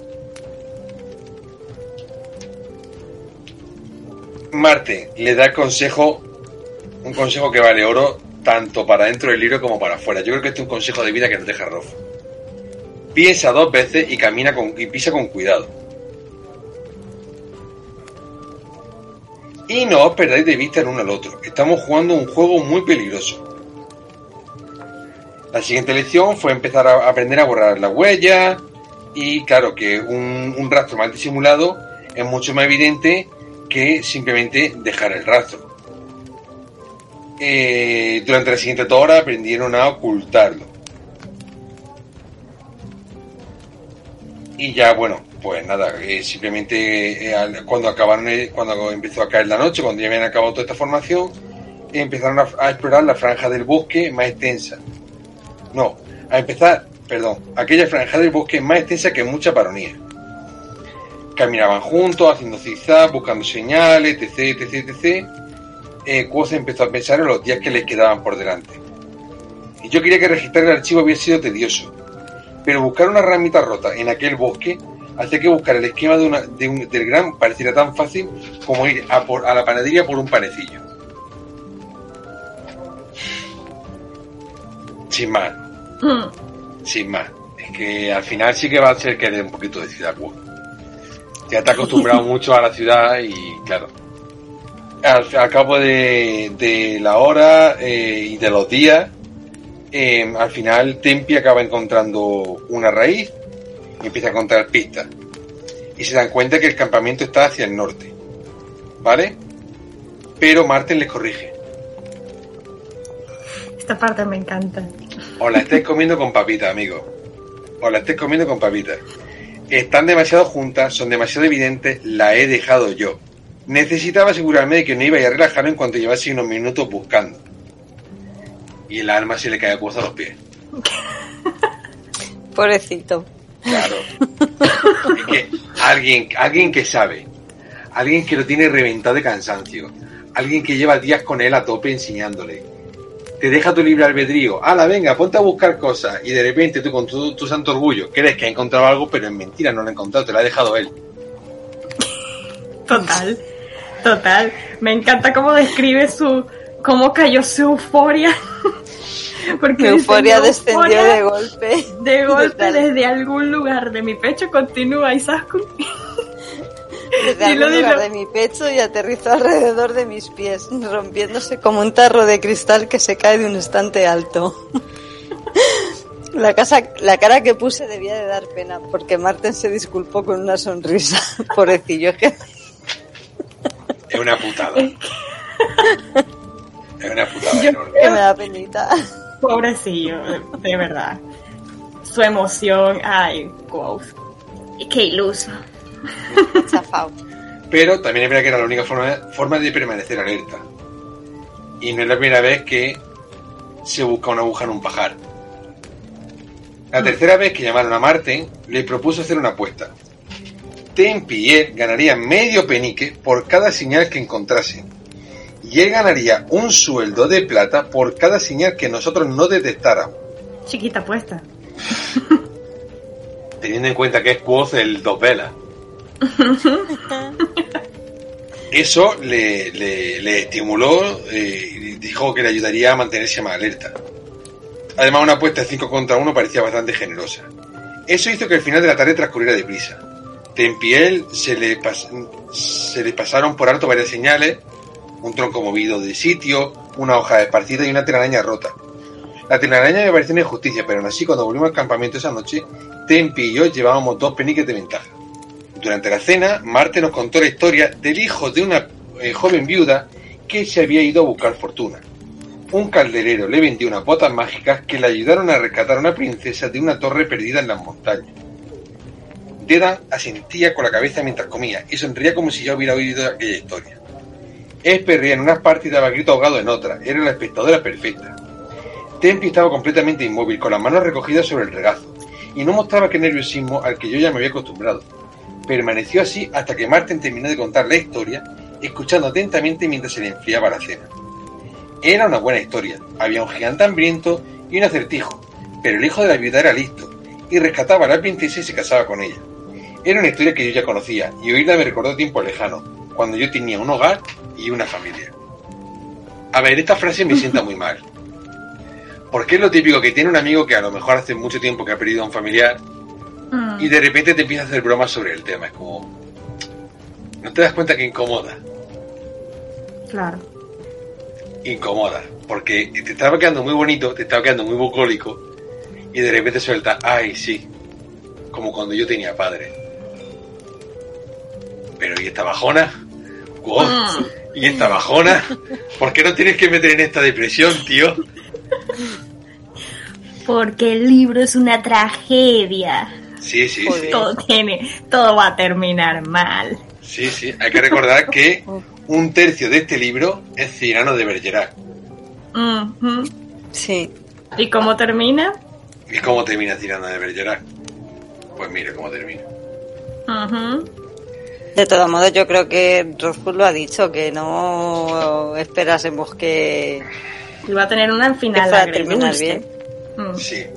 Medio bromeó, medio dijo en broma aquello de lo de que iba a acabar matándolo a todo y que al final solamente quedaría quedaría Ambrose. Y, Cuidadito, ¿eh? Y yo realmente compro esa teoría, ¿eh? a mí esa teoría me tiene muy convencido. Hostia. A mí eso de que al final se quede Ambrose solo y riéndose. Bueno, ¿Tú crees? sí, porque además sería Eh, graciosísimo. Sería graciosísimo, sería graciosísimo porque me recordaría muchísimo a la teoría de- del, del café. Al final entenderá el chiste y te reirá. mm, Sería graciosísimo que al final de la novela solamente quedase Ambrose y que Ambrose le hubiese emitido la puñalada trapera a Quoth. Sería graciosísimo. Pero entonces la frase del café va para nosotros, no para Quoth. Claro. A lo Mm. mejor el café está rompiendo una, a lo mejor el café está rompiendo una cuarta pared. puede ser. Que eso Bueno. ya sí que sería, eso ya sí que sería, vamos, espectacular, no lo siguiente. Que un personaje de un libro te hable, hable al lector directamente. Bueno, bueno, bueno, bueno, bueno. Hostia, sería un buen giro, ¿eh? Sí, la, la leche, la leche. Aunque el mensaje al final no fuese para él, sino que fuese para Ambrose. No sé, puede ser, puede ser. No me quiero meter en un Pues no de, lo de sé. teorizar.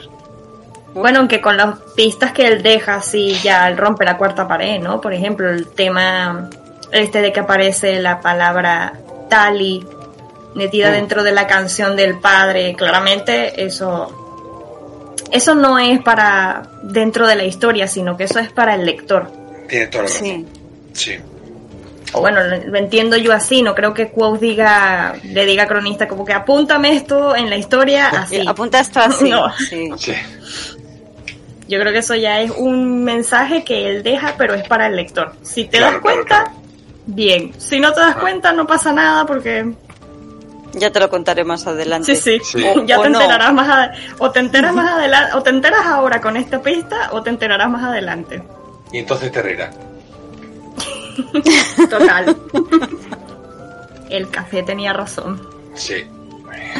Bueno, chicas, si os parece, vamos a chapar el programa aquí, que llevamos dos horas de grabación. Uf. Pues sí.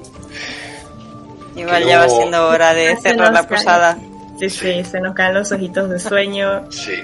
Se ha acabado aquí el Scuten y el Meseglin. Y está, está subiéndonos, está subiéndonos. Total. Y va siendo, va siendo hora de chaparlo antes de empezar a decir tonterías de las que luego nos arrepintamos limpiando el podcast. ¿Verdad? Como el, como el delito de revelación de secretos de Estado. uf, uf, uf. Uf, uf. Uy, uy, uy. Bueno, pues. Izaku, muchísimas gracias. Ya tenía ganas de reencontrarme contigo. Muchas gracias por participar. Muchísimas gracias a ti, Víctor. Ha sido un placer volver a reencontrarme. Igualmente, claro Hacía mucho tiempo, además, que no Sí, coincidíamos. Hacía mucho tiempo que no coincidíamos. Como ya somos grupos tan numerosos, ahora cuesta Sí, trabajo ¿verdad? coincidir, ¿eh? Sí. Sí. Pero eso también lo hace más bonito, porque fíjate que eh, yo últimamente los últimos programas que he estado grabando siempre han sido con José y con Alfonso para el tema de Recre de Cine. Eh, si no coincido contigo desde hace tiempo, con Diego, bueno, no me acuerdo de la última vez que grabé un programa con Diego, no me acuerdo cuál ha sido el último que grabé con él. Hace un montón de tiempo que no grabamos un programa. Pues, pues- pues quizá, pero hace ya mogollón de tiempo. Pero mogollón. Porque quizá contigo sí he coincidido alguna vez más, ¿no? ¿Vale? Sí, creo que el último que coincidimos fue en un directo con Salva, del Sí. de Halloween, Sí. creo que fue. Puede ser, algo, algo de eso me suena. Pero bueno, sí que hace un montón y que bueno, que, estas- que esto- joder, que estas cosas molan porque hace tiempo que no hablamos Pues- y siempre juntarse para volver a hablar del libro mola. Pues sí, Sí. echarse unas risillas siempre está bien. Pasar Sí, un buen rato, sí. ¿verdad? Sí, Y estos capítulos han sido geniales. sí, está, Sí. Muy, está muy guay. Esto está muy bueno. Bueno, Ale, pues también nos despedimos de ti. Bueno, pues muchas gracias por invitarme. Yo lo he pasado pipas con ustedes aquí, disfrutando nuestra copita y charlando un poco acerca del libro. Y de verdad muy agradecida. Muchas gracias por la invitación. Nada, las puertas de la posada está abierta para todo el mundo, dentro, dentro del programa y fuera. Así es, así es. Efectivamente. Y bueno, pues nada, los que nos estéis escuchando, muchísimas gracias por haber aguantado hasta aquí. Esperamos que os haya gustado, que os hayáis divertido. Por favor, recordad, si no lo habéis hecho todavía, suscribiros al programa y ayudarnos a, darle difusión. Si lo está escuchando por Ivo, por Spotify, lo está escuchando por YouTube, lo está escuchando por la plataforma donde lo esté escuchando. em, toda difusión eh, es poca, todo nos ayuda y vuestros comentarios siempre son súper bien recibidos. Últimamente en Ivo estamos teniendo un montón de actividad y en YouTube también. Nos comentan un montón. En el último programa eh, hemos, eh, hemos recibido bastantes más comentarios que, que lo habitual y se agradece muchísimo. Sobre todo que nos planteéis cuestiones, porque ha pasado una cosa muy graciosa, es que en el último programa que tenemos editado, que ahora mismo no me acuerdo qué número tiene, ha entrado bastante gente que no, no, cono- no conozco, que no hemos visto antes en otros comentarios ni en los programas en directo, que han entrado no solamente a comentarnos, sino a plantear otras preguntas, que han, han, han, han creado hilos de conversación. Eh, hemos participado Dani, he participado yo, creo que también ha participado Alfonso, que no, que no lo hemos ido encontrando y hemos ido participando cada uno desde nuestro perfil. Se ha creado un foro de debate en, en- en YouTube, muy chulo. Y os lo, Qué guay, qué os lo, guay. os lo- os lo agradecemos muchísimo. Y pues nada, que muchísimas gracias por acompañarnos hasta aquí, como siempre. Y un saludo a todos. Una familia, como se suele decir. Una familia. Buenas noches. Buenas noches.